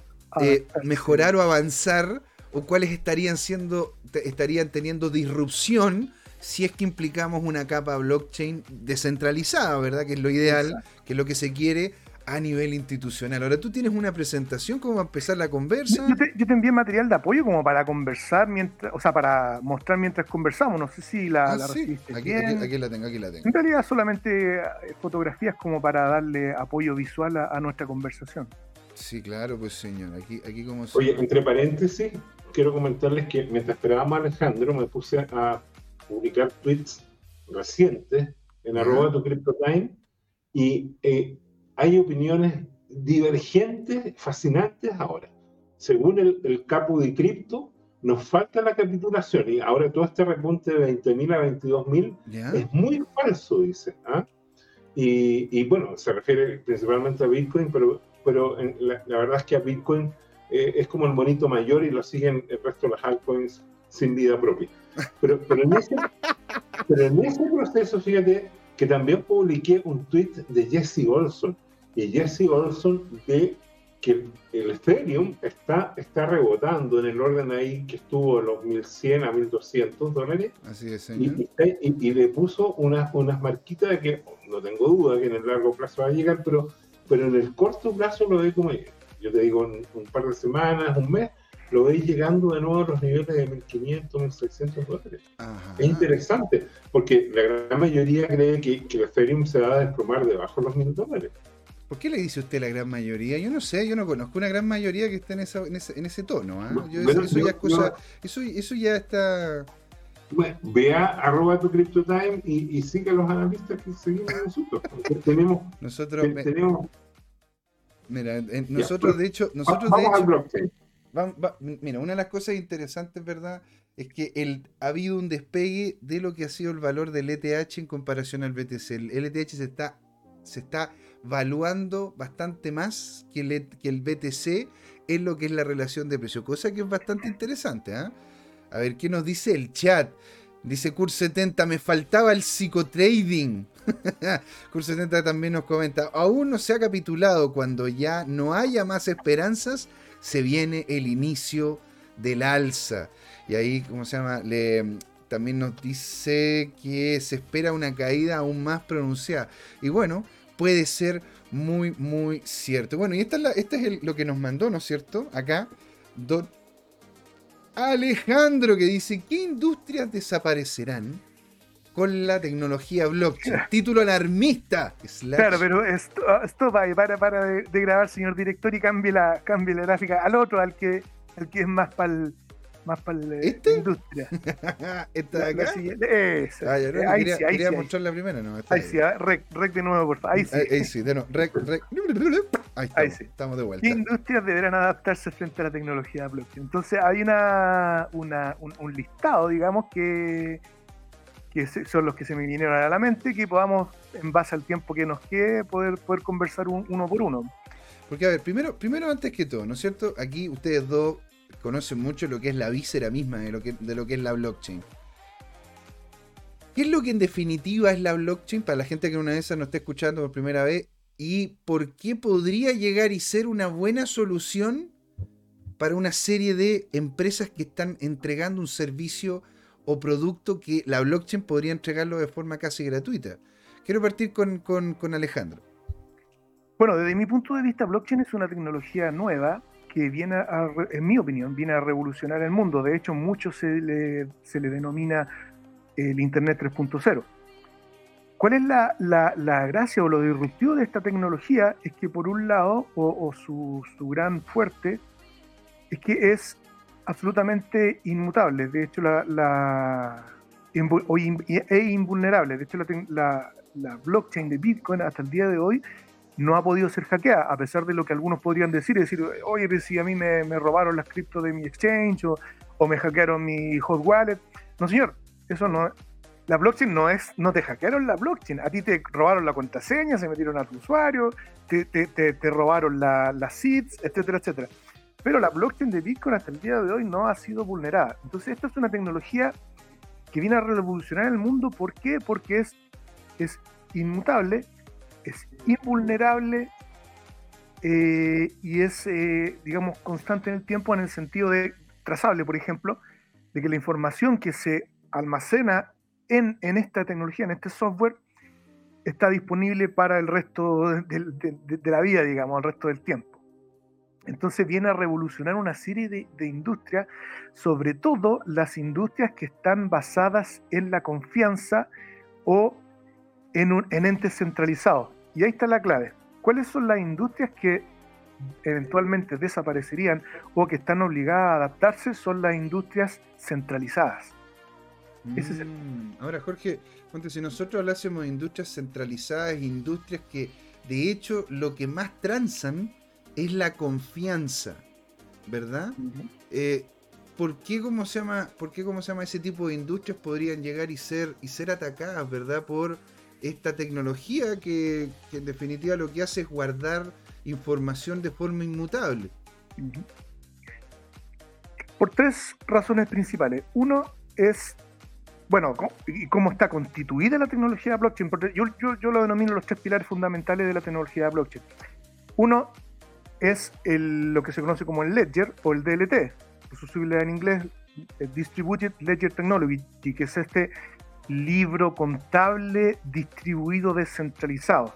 Es decir, que toda la información se reparte en la comunidad o llámalo como quieras, en, los nodos que sustentan la, red. Que la, red blockchain o la tecnología blockchain está sustentada en base a una red de participantes, conocido como nodos, nodos, verificadores, llámale como quieras. En segundo término, es el, el hatch, muy importante. Que, bueno, de hecho, el hatch es una tecnología súper antigua, eh, estamos hablando de la encriptación, método de encriptación. Sí, pues imagínate. Eh, ah, ah, los ah. nazis lo ocupaban en, durante la, la, Segunda Roma, lo, ocuparon los, nazis. De hecho, hay una broma que es, ¿hace cuánto tiempo que se ocupa? Claro. Eh, me voy, me voy, no, ya sí está, está ya, me voy, me voy. Ya, un método de. ¿Qué pasa batalla? Sí, bueno, bueno, pero en fin. Perdón, perdón, perdón, pero en realidad para aligerar un poco ya.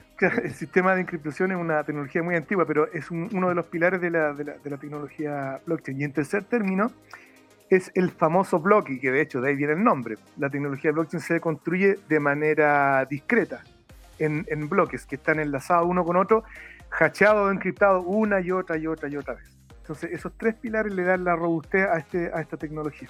Bueno, dicho sea de paso, uno de los slogans de la tecnología blockchain, y que tú lo, tocaste por ahí, es Don't Trust, Verify, que en, español es no confíes, verifica. La tecnología blockchain elimina uno de los grandes problemas que ha existido en la historia, que es que tener que confiar en un tercero y ese tercero no es muy confiable que digamos, ni hablar, por ejemplo, tienen muy lejos de los sistema, del sistema político, por ejemplo, que hay que confiar y, no es mucho lo que se puede confiar, ¿qué quieres que te diga? En cambio, la tecnología blockchain es pura y única matemática y eso es eh, inmutable, es, es, algo que no depende de la confianza ni de la psicología humana, como, como quise partir en un principio mencionando el, libro de, de, análisis financiero. Ahora, yo, y Jorge, una, una pregunta, Jorge. ¿Todo se puede colocar en la blockchain? ¿O no? Porque al final si, si yo quiero confiar en, algo, yo ponte tú puedo confiar en una caja fuerte, pero yo no puedo colocar una manzana dentro de la blockchain. Entonces, ¿por qué, cómo se llama, si de repente yo tengo estas empresas grandes o, o estas instituciones que manejan esta información, eh, ellas tendrían que tener miedo porque tú puedes colocar cualquier cosa en la blockchain y que quede ahí de forma inmutable? Sí y no. Mira, eh, el, tema de fondo es que en la blockchain lo, lo que hay es un libro de contabilidad de triple entrada. El libro de contabilidad de doble entrada viene del medioevo, viene desde los registros, incluso yo te diría más, a lo mejor tiene miles de años porque ya los asirios tenían registros de contables, de, por ejemplo, decían bueno, te, pasé mil ovejas y tú me las vas a devolver a una tasa de interés compuesto y en 10 años me tienes que devolver, no sé, 2.500 eh, ovejas, dependiendo de la tasa que tuvieras comprado. Y eso, eh, hay libros, ¿ah? eh, algunos con, con, escritura cuneiforme, en forma de cuñas, donde se documenta un poco esta matemática financiera. Pero vamos a lo concreto, ya en, en los tiempos de Marco Polo, ¿no es cierto?, del auge del comercio italiano, por no decir florentino, digamos, eh, eh, empezaron a, registrarse este tema de que llegaba de, China una caravana o, un, navío con, con, seda, por ejemplo, y se le enviaba, qué sé yo, aceite de oliva en campo. Eh, era el comercio. entonces, ahí, ¿qué es lo que se anota? Se anota en el fondo, en el libro mayor de los registros, se anota, por así decirlo, tu, tu, tu, saldo tipo cuenta bancaria. ¿Qué es lo que ocurre? El gran invento del de, Ledger es que es de triple entrada y, además de consignar, ¿no es cierto?, estos débitos y estos créditos, se anota la transacción misma que está criptografiada y que la tiene un tercero, por eso es que se llama de triple entrada, ¿ya? Entonces, eh, ese tercero, ¿qué es lo que ocurre? Es en el caso del Bitcoin, ¿no es cierto? Es toda la red con todos estos mecanismos de compensación que tiene para asegurar esas transacciones y que le dé esta permanencia en el tiempo, como dijeron tanto Alejandro como tú. ¿Te fijas? Eh, entonces, e, eso es clave entender, ¿ya? Entonces, la clave de la blockchain es esencialmente el registro de esta información contable que, es por un lado la creación de riqueza, por así decirlo, pero además la tasa de creación de riqueza porque tú anotas las transacciones y dices, mira, tú tenías 10, pero ahora 10 Bitcoin, pero ahora transferiste 0,5 Bitcoin y haces el seguimiento de las transacciones y esas transacciones se agrupan en bloques, ¿ya? Esa es una cosa. Ahora, ¿qué gracia tiene en el caso del Bitcoin o en el caso de la blockchain del Bitcoin? Que esa referencia te produce todo este mecanismo una escasez digital. A diferencia de que en nuestro disco duro o en nuestra base de datos o en la nube, nosotros podemos tener, por ejemplo, el logo de CryptoTime y si se me antoja, yo te digo, bueno, cópiate mil archivos del logo de CryptoTime, aparece a un costo marginal una imagen reproducida mil veces o un millón de veces. O sea, en este mundo actual, al revés, la abundancia digital no es problema, el problema es la escasez digital. ¿Cómo la garantizas tú? Y ahí, en ese escenario, ¿no es cierto? Esta digitalización, tú tienes una forma de, por ejemplo, decir, mira, eh, yo tengo solamente una Mona Lisa en el Louvre, ese es el original. Mm. Y le puedo sacar una foto, 10.000 fotos, 10 millones de fotos, aparece el concepto. Entonces, ¿qué es lo que hace? Que tú anotando de alguna manera un código en el libro de contabilidad, esto que es físico, puedes tener una imagen digital pero además esa imagen digital por un proceso criptográfico lo puedes trabajar en único, ¿ya? Y tú puedes digitalizar muchas cosas. Ahora pensemos lo siguiente, antes uno tenía los Walkman, que dice la leyenda, ¿no es cierto?, que, que las usaba la hija de Steve Jobs, la Lisa, y, y, él odiaba como diseñador Steve Jobs a los Walkman y ahora su hija en eso, y por eso inventa el iPod. ¿Y qué cosa es el iPod? El iPod es una expresión física ¿no es cierto?, del antiguo Walkman, donde la, la música estaba también digitalizada, pero en una cinta de cassette, ¿te acuerdas tú de los antiguos cassettes de audio? Ahí tienes una señal física, ¿ya? Que tú la digitalizaste. Lo mismo para los videos, lo mismo para las películas, para la televisión digital, etc. Entonces, en teoría, tú puedes digitalizar mucho todas las señales. Si quieres llegar al límite filosófico, tú podrías digitalizar después un holograma y producir una serie de estímulos. A ese holograma después puedes digitalizar hasta los olores, eso es lo que se ve. Hay ejemplos experimentales que tú vas a, a, a lugares de cine donde no solo te dan la sensación de movimiento con, con el sillón, que es una tecnología antigua, no solamente el sonido surround ambiental, sino que además te pueden colocar ciertos dispersores de olor y tú puedes tener la sensación que estás en un pantano o en una selva. En, síntesis, tú podrías digitalizar todo y gracias a la blockchain, para evitar este fenómeno de inflación o hiperinflación digital, puedes registrar que solamente tienes 10 copias de, filmadas, por ejemplo, de la, de la Mona Lisa o, o Yoconda, digamos, o, puedes ir, graduando eso. No sé si eso responde a tu pregunta. Sí, claro, o sea, bueno, eso también eh, involucra el tema de, lo que es crear un toque. Una, un increíble señora. Pero ponte tú, el, tema es de. porque de hecho lo, estuvimos hablando, ¿no es cierto?, el viernes pasado, que era el tema de los tokens, ¿no es cierto?, que serían los NFT, que pueden llegar a ser, ¿no es cierto?, como estos tokens que se pueden intercambiar. Pero ahora vuelvo a Alejandro y pregunto, ya dentro ya que hicimos como la introducción, vamos a ir con cada uno de esos elementos y quería partir de qué forma realmente la blockchain nos podría afectar la vida o podría afectar esta industria del conservador de bienes raíces, porque, porque qué es lo que hace y por qué lo afectaría. Sí, precisamente, a ver, ¿por dónde partimos? Mire, para, para todos los que, los que son más jóvenes, los que están estudiando, los que aún no, han tenido la oportunidad de, de, por ejemplo, comprar una propiedad, eh, permítanme me tomé otra licencia. y tengo esto que tengo aquí en esta mano, en mi mano, es lo que se conoce como un título de propiedad.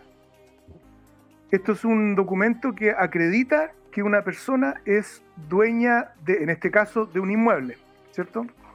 Ahora, este, este documento, este documento o este, este tipo de, de, de información tiene firma, tiene un montón de cuestiones.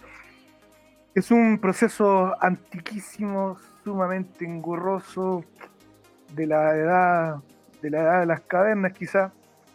¿Cómo funciona? Mm. Cuando una persona quiere ir a comprar una propiedad, eh, surge la pregunta de cómo yo registro que esta propiedad en particular es mía. para poder una persona eh, valerse del título de una propiedad, digamos, en, este caso de una propiedad, existe lo que se conoce como los eh, conservadores de bienes raíces. Mm. ¿Qué, es lo que hacen? No sé si existirán el mismo ente en, todos los, en todos los países, pero por lo menos acá en Chile es así. Saludos a los que nos están escuchando desde otros países en el futuro. Saludos a los que nos escuchan en el futuro. Eh, sí, pues señores, bienvenidos. Nos escucha gente de Argentina, de Colombia, de Paraguay, Uruguay, de México, de, El Salvador, de Italia, de Estados Unidos, de, eh, España. De, incluso tenemos gente que nos, nos ve desde, desde eh, bueno, estaba diciendo una chica, una chica, un chico parece, el Ale que nos ve desde el Maule. Así que aquí llega para todos lados. Cualquier cosa nos sigue, ¿no es cierto? En arroba tu CryptoTime en Twitter CryptoTime en YouTube y en Twitch. Estamos tan cerca de llegar en Twitch a los 200 y vamos camino a los 220, 230 en el YouTube. Así que, señor. Entonces, para poder yo eh, demostrar la, titularidad de una propiedad, existe lo que se conoce como los conservadores de bienes raíces. ¿Qué es lo que hacen? Cuando yo voy eh, a una inmobiliaria, por ejemplo, o quizá a una persona que es ya es dueña de un inmueble y le digo, mire, ¿quiere comprarle su departamento? Aquí tiene la platita. Eh, ok, listo, aquí tiene su propiedad, pero ok, ¿cómo yo demuestro a frente a otra persona o el día de mañana cuando quiera volver a venderla, cómo demuestro que esa propiedad es mía? Para eso existen los conservadores de bienes raíces que son, tengo entendido que son entidades jurídicas, no sé si hay algún abogado escuchando o, Jorge quizá me podría corregir, eh, que su trabajo es registrar en una base de datos, que es básicamente una bodega llena, llena, llena, llena de, estanterías con papeles desde el suelo hasta el techo, con puros documentos como el que les acabo de mostrar, donde se está especificado, digamos, en el texto, eh, con, los detalles que, estimen convenientes, de que esa propiedad eh, es título de mi persona en este caso. Entonces, ¿qué es lo que hacen estos conservadores? Guardan ese documento por un tiempo indeterminado en esas, eh, en esa estantería. Creo que la, la acá en Santiago está ahí en Santiago Centro, si no me equivoco, ¿cierto? No sé, mm, está, mm, por ahí. Está. Entonces, uno, cuando uno quiere. Está en compañía con bandera. No, no, eh, Morandé con compañía. Ahí, por ahí, sí, por ahí. Está, ahí está estoy seguro porque fui varias veces y fue una de las experiencias más lindas, más enriquecedora por, por, la facilidad burocrática que había. No había una cola. Había que hacer solamente, creo que era un puro papel y solamente requería que yo colocara mi nombre. Nada precisamente, más. Nada información me pidieron. Sí, ¿no? madre de Dios. Entonces, ¿qué es, lo, que hacen estos conservadores? Guardan ese documento por un tiempo indeterminado, que ah, es un documento que acredita que la, propiedad es tuya. Entonces, ese proceso que es tremendamente engorroso y antiguo tiene una serie de desventajas. Por ejemplo, ¿qué pasa si ese papelito se pierde? ¿Qué pasa si el lugar se incendia? Eh, Ojo, y pasó, ¿ah? Pasó en, en una comuna, no me acuerdo cuál es. Yo, de hecho, la coloqué en mi en, mi Facebook o en mi Instagram, no me acuerdo cuál, que les dije a todos, mira, si es que estas personas, em, esto fue creo que después o antes de, del 18 de octubre, cuando quedó la cuando, cuando empezó a, quedar un poco en desorden y quemaron unas municipalidades, ¿se acuerdan? Y en esas municipalidades estaban el incendio que partió inicialmente desde afuera porque estaban tirando monos, terminó yendo hacia atrás. Y no, no, me acuerdo cuál era, creo que era la municipalidad de Conchalí no me acuerdo, pero se quemaron los registros. ¿Ah?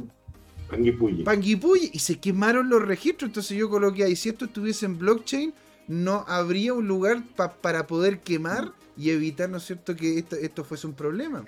entonces, eh, el punto que tocaste tú, si yo, este documento que tengo acá, para yo poder pedirlo, se lo tuve que se lo pedí al banco tienen que pasar por un montón de firmas y de que tiene que mandar a pedirlo el conservador y, este documento se demoraron como tres semanas en mandármelo y más encima tuve que pagar como 40 lucas. Es que, es que, a ver, es que tiene que pasar por el que lo revisa, después el, que, revisa, el que, revisa, y después el que revisa, el que revisa, el que revisa, para después que termine pasando una última revisión y ahí te lo entrega. Entonces, ahí tenéis 4 o 5 personas, 10, 20 personas a las cuales hay que pagarle, hay que pagarle un, ingreso, ¿no? Claro. Eh, eso es la burocracia. Entonces, ¿qué es lo que pasa con, la industria de los bienes raíces? Es un proceso eh, absolutamente obsoleto, totalmente obsoleto, y que la tecnología blockchain viene pero a cambiarlo o a solucionarlo, pero completamente. ¿Por qué?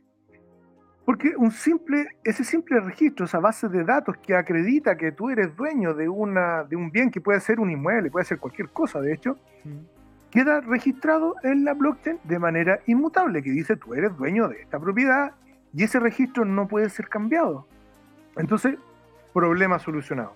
El día de mañana, cuando yo quiera venderlo, a través de mi llave privada, le digo, ok, señor, le vendo esta propiedad y hagamos registro en la blockchain de que yo te traspase esa propiedad y a partir de este momento los dos lo firmamos, incluso puede haber una tercera firma, quede registrado en la blockchain que esa propiedad ahora ya no es mía, ahora es tuya y ese registro es inmutable, invulnerable, trazable en el tiempo, cualquiera puede ir a, ir a verificarlo con la llave pública, con, de hecho hasta con un teléfono yo podría eventualmente entrar a la, a la blockchain del conservador de bienes raíces si el día de mañana existiese y verificar, o que alguien, el banco por ejemplo, que quiere ofrecerme un crédito hipotecario, verifica en dos segundos, totalmente gratis, que esa propiedad es mía. Y punto. Listo solucionado.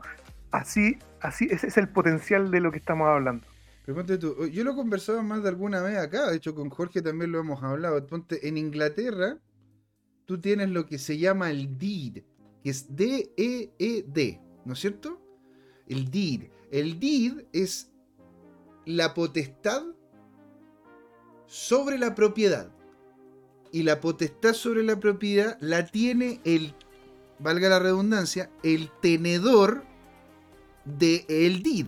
Entonces, si es que yo tengo esta casa, en vez de que salga, ¿no es cierto?, en un registro público, yo simplemente tengo el papel que acredita de que la casa es mía. ¿Sí? Yo lo puedo tener ese papel donde yo quiera.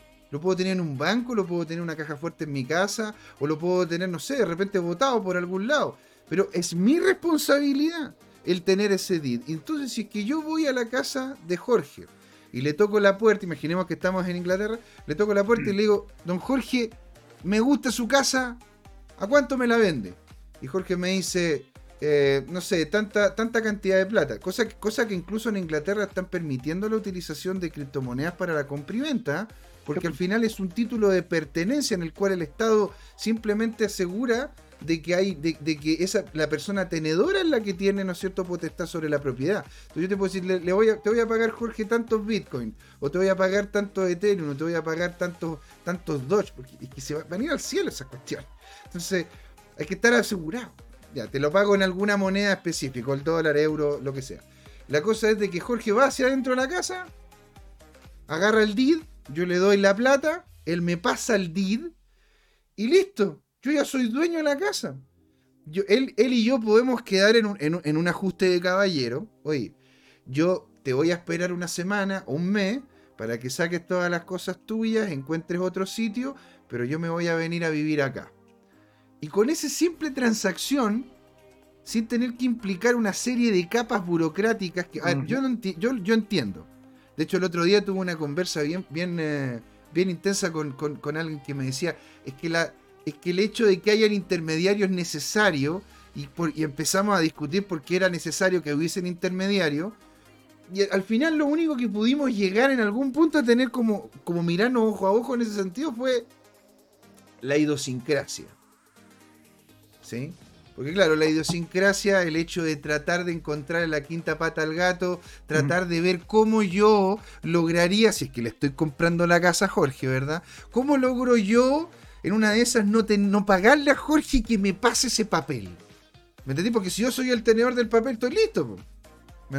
O, cómo puedo hacer yo que Jorge me, que yo Jorge crea que le estoy pasando la plata, pero no se la estoy pasando nada.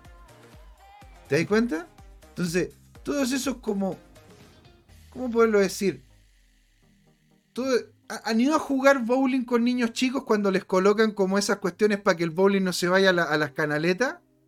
Para que la pelota no se vaya para otro lado y que vaya derechito y que por lo menos vote unos dos pinos para que el cabro chico se entretenga jugando bowling. Bueno, eso, eso es lo que, esa es la cosa. Dicen de que, de que en sí la cultura nacional, la cultura latinoamericana hace que esta pelota se vaya para, para todos lados, haciendo que este carril institucional, este carril burocrático, permita de que por lo menos llegue a, a término de buena manera o de la mejor manera posible. Cosa que yo la verdad que no creo. No creo, porque la verdad que las instituciones también tienen sus propias agendas y lógicamente las instituciones nunca van a querer, nunca van a querer mejorar ni dejar de ser eh, ineficientes porque tampoco hay un incentivo para dejar. Estamos hablando que los conservadores de bienes raíces son instituciones estatales, ¿no? Entonces, ¿qué tipo de competencia tendrían? ¿Por qué tendrían que ellos mejorar? ¿Verdad? Ese, es el punto, es, es querer mejorar. Pues, Entonces, en, ingeniería siempre se solía decir, y yo la verdad es que nunca estuve de acuerdo, siempre se solía decir, si, si así funciona, ¿para qué mejorarlo? Yo no estoy de acuerdo con eso. hay que mejorar constantemente. espérate un poco. déjame aclararle algunas cosas porque ustedes son muy jovencitos. Por Dios, macho. Y además son ingenieros, entonces no se han dedicado a, a entender eh, los vericuetos de, la institucionalidad chilena. los eh, conservadores son, los conservadores son abogados eh, que usufructan de un monopolio que data de mediados del siglo XIX. Se crearon como en 1850. Y estos abogados desde siempre han estado intrínsecamente ligados a la clase política. De hecho, entre los abogados, perdón, entre los diputados y senadores de hoy, más del 40% tiene vínculos directos familiares con los notarios. Entonces, eh, ¿los notarios qué son? Usufructan, como decía, son abogados que usufructan de un monopolio natural, eh, nombrados por la clase política preferentemente, ¿no es cierto? o con una serie de tráfico de influencia. Esto no es una imputación, sino que es una consignación. Si ustedes buscan eh, eh, y googlean, van a llegar a una serie de noticias en las cuales eh, están estos aspectos. De hecho, por ejemplo, se pidió y no, y no fue aceptado que, como ustedes mencionaron, al político y, creo que es diputado o senador, diputado, creo, o en Chumilla, es casado con una notaria. ¿Ya? Entonces cuando votaron la nueva ley... no puede ser más seguro. Político casado con una notaria, Que objetara y, no nos permitió, que lo, lo, lo decente hubiera decir, ¿saben qué? Para evitar conflictos de interés, como yo podía, no, no, voy a hacer. Pero, bueno, el tema es que eh, ellos eh, efectivamente concursan, ¿no es cierto?, una lista y son elegidos, eh, ya, ya, dije lo del nepotismo, y usufructan de, de, este monopolio en un cierto sector. ¿ya? Y, por lo tanto tú tienes que incluir esas cosas. Eh, los abogados ganan más que cualquier otro funcionario público en Chile. ganan, yo, por decirte algo, en promedio entre 50 y 100 millones de pesos. Ahora, ellos lo perciben y te dan una boleta de honorario y es efectivo que con eso tienen que pagar el arriendo local, tienen que pagar todo el personal, ¿ah? una serie de, de, oficiales ahí que les ayudan en su gestión. Eh, déjame hacer el paréntesis de decir que ellos eh, tienen la figura de, eh, eh, permitida de burlar la ley en, en, la forma y en el fondo, porque ¿cuántas veces te, te firman y te timbran un, un tema que dice firmó ante mí? ¿Cuándo han firmado usted delante un notario? Ah, bueno, ahí viene el, segundo punto. Que saca todo el tema. O sea, yo, yo, Jorge, yo, Jorge, de hecho, tengo una, tengo una historia con esa cuestión. Yo, a ver... Está bien, pero déjame cerrar eh, esta historia. Entonces, decir que el sistema este, eh, eh, es una transacción de privilegio, pero no es novedad. Toda la política expresión de grupos de interés de cualquiera de nosotros, de los médicos, de los ingenieros, los ingenieros comerciales, cada uno de nosotros los panaderos, para que decirte, están todos en, siempre están en un juego permanente, ¿no es cierto?, de transacciones, de, toma y dame y, todo el cuento. Pero el problema es que, ya ves tú, eh, en la nueva constitución está cualquier cosa, pero el tema del esquema de las notarías, adivina que ni se tocó. O sea, yo no, te lo puedo creer, estoy impactado. Estoy totalmente ¿ah? impactado. Estoy totalmente impactado. Entonces, Mira, Entonces, que son ministros de fe habilitados por la ley y donde el Estado, insisto, que les da el monopolio a algunos de ellos, ¿ya? En ciertas jurisdicciones. Cu- Curiosamente, en el gobierno HLE, eh, ¿cómo se llama? Se in- intentó aumentar o se aumentó No, la se plaza aumentó. de notario, Se aumentó. ¿ah? Se lo aumentó. cual te genera más competencia, pero adivina qué, las críticas era que los nuevos iban todos, eran candidatos los actuales. y iban- No. en el nuevo cuento iba el sobrino o el hijo de la notaria no sé cuánto, o sea, era un, un tema ahí como bien, bien, eh, Nepótico. eh, muy, eh, eh, eh, eh, está plagado de nepotismo por todos lados. Pero lógico. A ver, aquí Curso 70 nos comenta, antiguamente los viejitos dormían con los títulos de dominio, pensando que quien los tenía era el dueño. Hoy igual, pero con la llave privada. Mira, buen- muy, buen, muy buen punto, ¿eh? porque eso sería justamente la forma de poder ingresar. Kurt Pero también continúa. ¿eh? yo quiero, yo quiero decirle, yo, yo soy partidario de ese tema, pero lo que tú dices del DID y además de la llave primaria, el problema que es muy precario para la generalidad del ciudadano. Ese es un problema. Bueno, pero ¿Ya? hagámoslo con la. Bueno, es que, es que a ver, si es que hablamos de cualquier. Le tratemos de solucionar o tratemos, tratemos de, de, de hacerle lo más fácil a la, a la capa 8, ¿no es cierto? La, la capa 8, la, la persona, la persona va, va incluso a entregar información si de repente le hacen phishing. ¿Me entendés? O sea, ¿cuántas personas realmente entregan información importante sin- por el mero hecho de querer ganarse un, un descuentito? Entonces, por eso, aquí la gente también tiene que tomar la responsabilidad correspondiente y saber cómo es que funciona la tecnología con la que está, la que está, la que está moviéndose. ¿sí? Kurt continúa, dice, casi todos los negocios se basan en intermediación. Si alguien elimina la intermediación mediante un validador de confianza descentralizado, está amenazando su fuerte ingreso o slash trabajo. Resistencia hay y habrá en la incorporación de blockchain en la industria. Entonces, a ver, yo, yo, yo quiero pasar aquí a Alejandro. Entonces, tú dirías, tú dirías, Alejandro, de que en sí esta tecnología afectaría a los notarios. ¿Tú crees que vamos a ver esta tecnología afectando a los notarios o los notarios van a terminar ganando, ponte tú, esta, esta como mini batalla que se está armando? Porque los notarios tienen al Estado detrás, ¿verdad? Y ya con Sí. esto para ir haciendo el, el cierre al estar ya pasado después de la 8.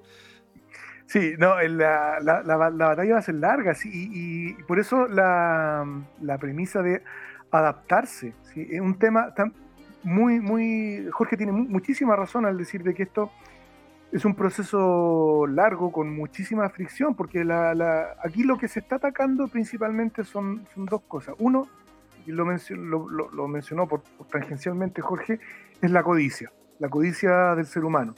Y eso es lo que nosotros como, como humanidad, en, en el sentido de evolutivo, eliminar. La descentralización viene a eliminar la codicia del ser humano, por ende, sí, solo sí, la corrupción. Y eso es lo que estas nuevas tecnologías, estos nuevos paradigmas vienen a cambiar. Entonces, evidentemente que va a haber un roce muy largo, mucha fricción en cuanto a no querer soltar, digamos, la, la- la- papita, pero eventualmente nosotros tenemos que evolucionar hacia, hacia nuevo paradigma Exacto. adoptar Oye, esta suel- tecnología. Suelten la, la, la TETA, por favor. Suelten la TETA, porque ya, ya, ya, ya está ya. Años. Dejen que la tecnología avance. Incluso- Oye, entonces, bueno, si, si alcanzamos a, a tocar lo- los otros puntos ya. no, no, de hecho, de hecho, te, una, tengo una propuesta. ¿Mm? De que de hecho nosotros logramos tocar en esta temática los dos primeros. Así que para la próxima vez que te invitemos, vamos a tocar los, los- vamos a tocar los otros dos o vemos hasta dónde alcanzamos. Porque la verdad que esto es una temática que me han comentado muchas veces. Porque todos me dicen, ya ok, bacán tus monedas, genial, pero, pero ¿de qué sirven? ¿De qué o sea, yo no- sirven? Yo, no puedo comprar nada, no me sirven para nada. La tecnología sirve para estas puras monedas, para que gente se hagan- se hagan rico. Y a mí que me llega, o sea, ¿me entendés o no? Mm.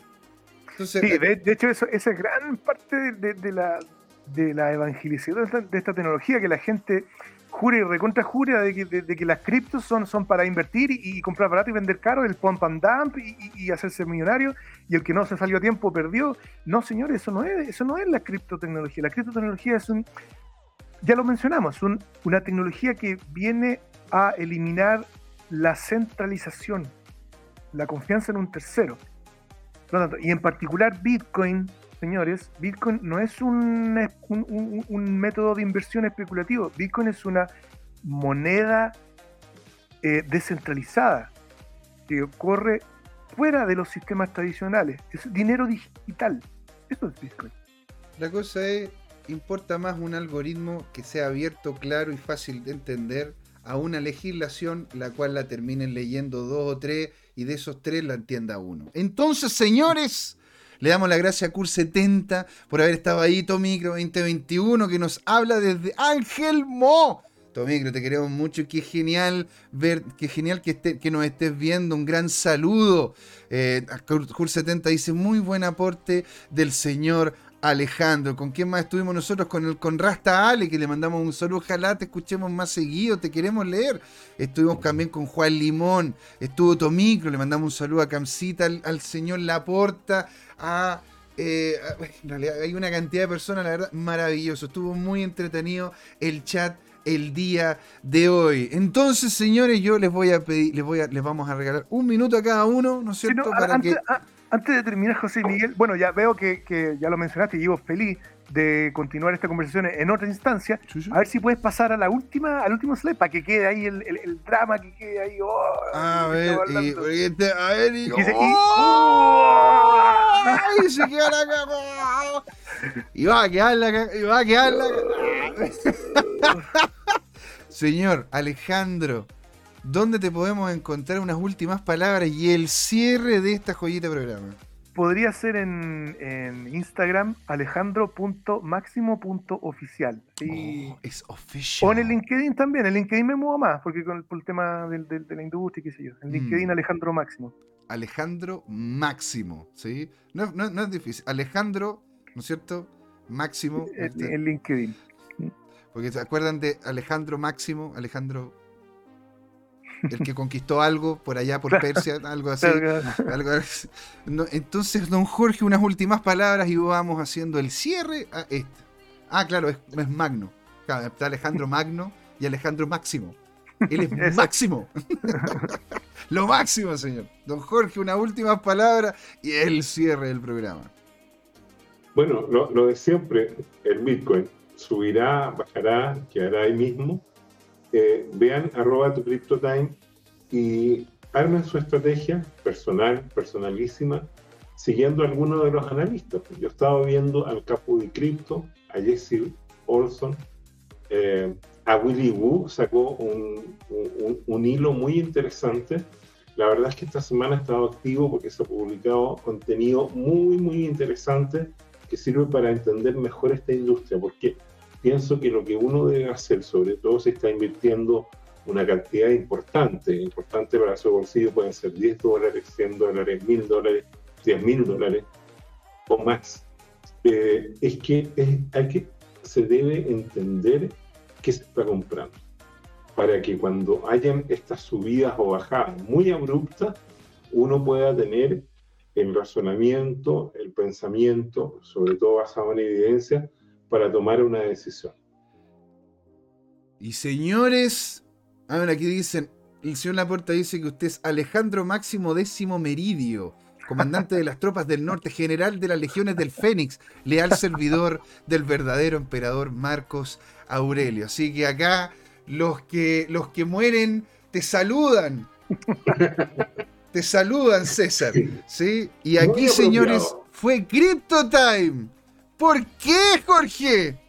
Porque fue ahora a hablar de bitcoins y de criptos y de ledger y de blockchain. Y de muchas otras cosas más. Vamos a volver a tener a Alejandro. Nos vemos entonces el viernes. No se, no, no se lo pierdan. Va a estar muy buena la conversa ahí. Y nos vemos. Esto fue Crypto Time. Chao, chao.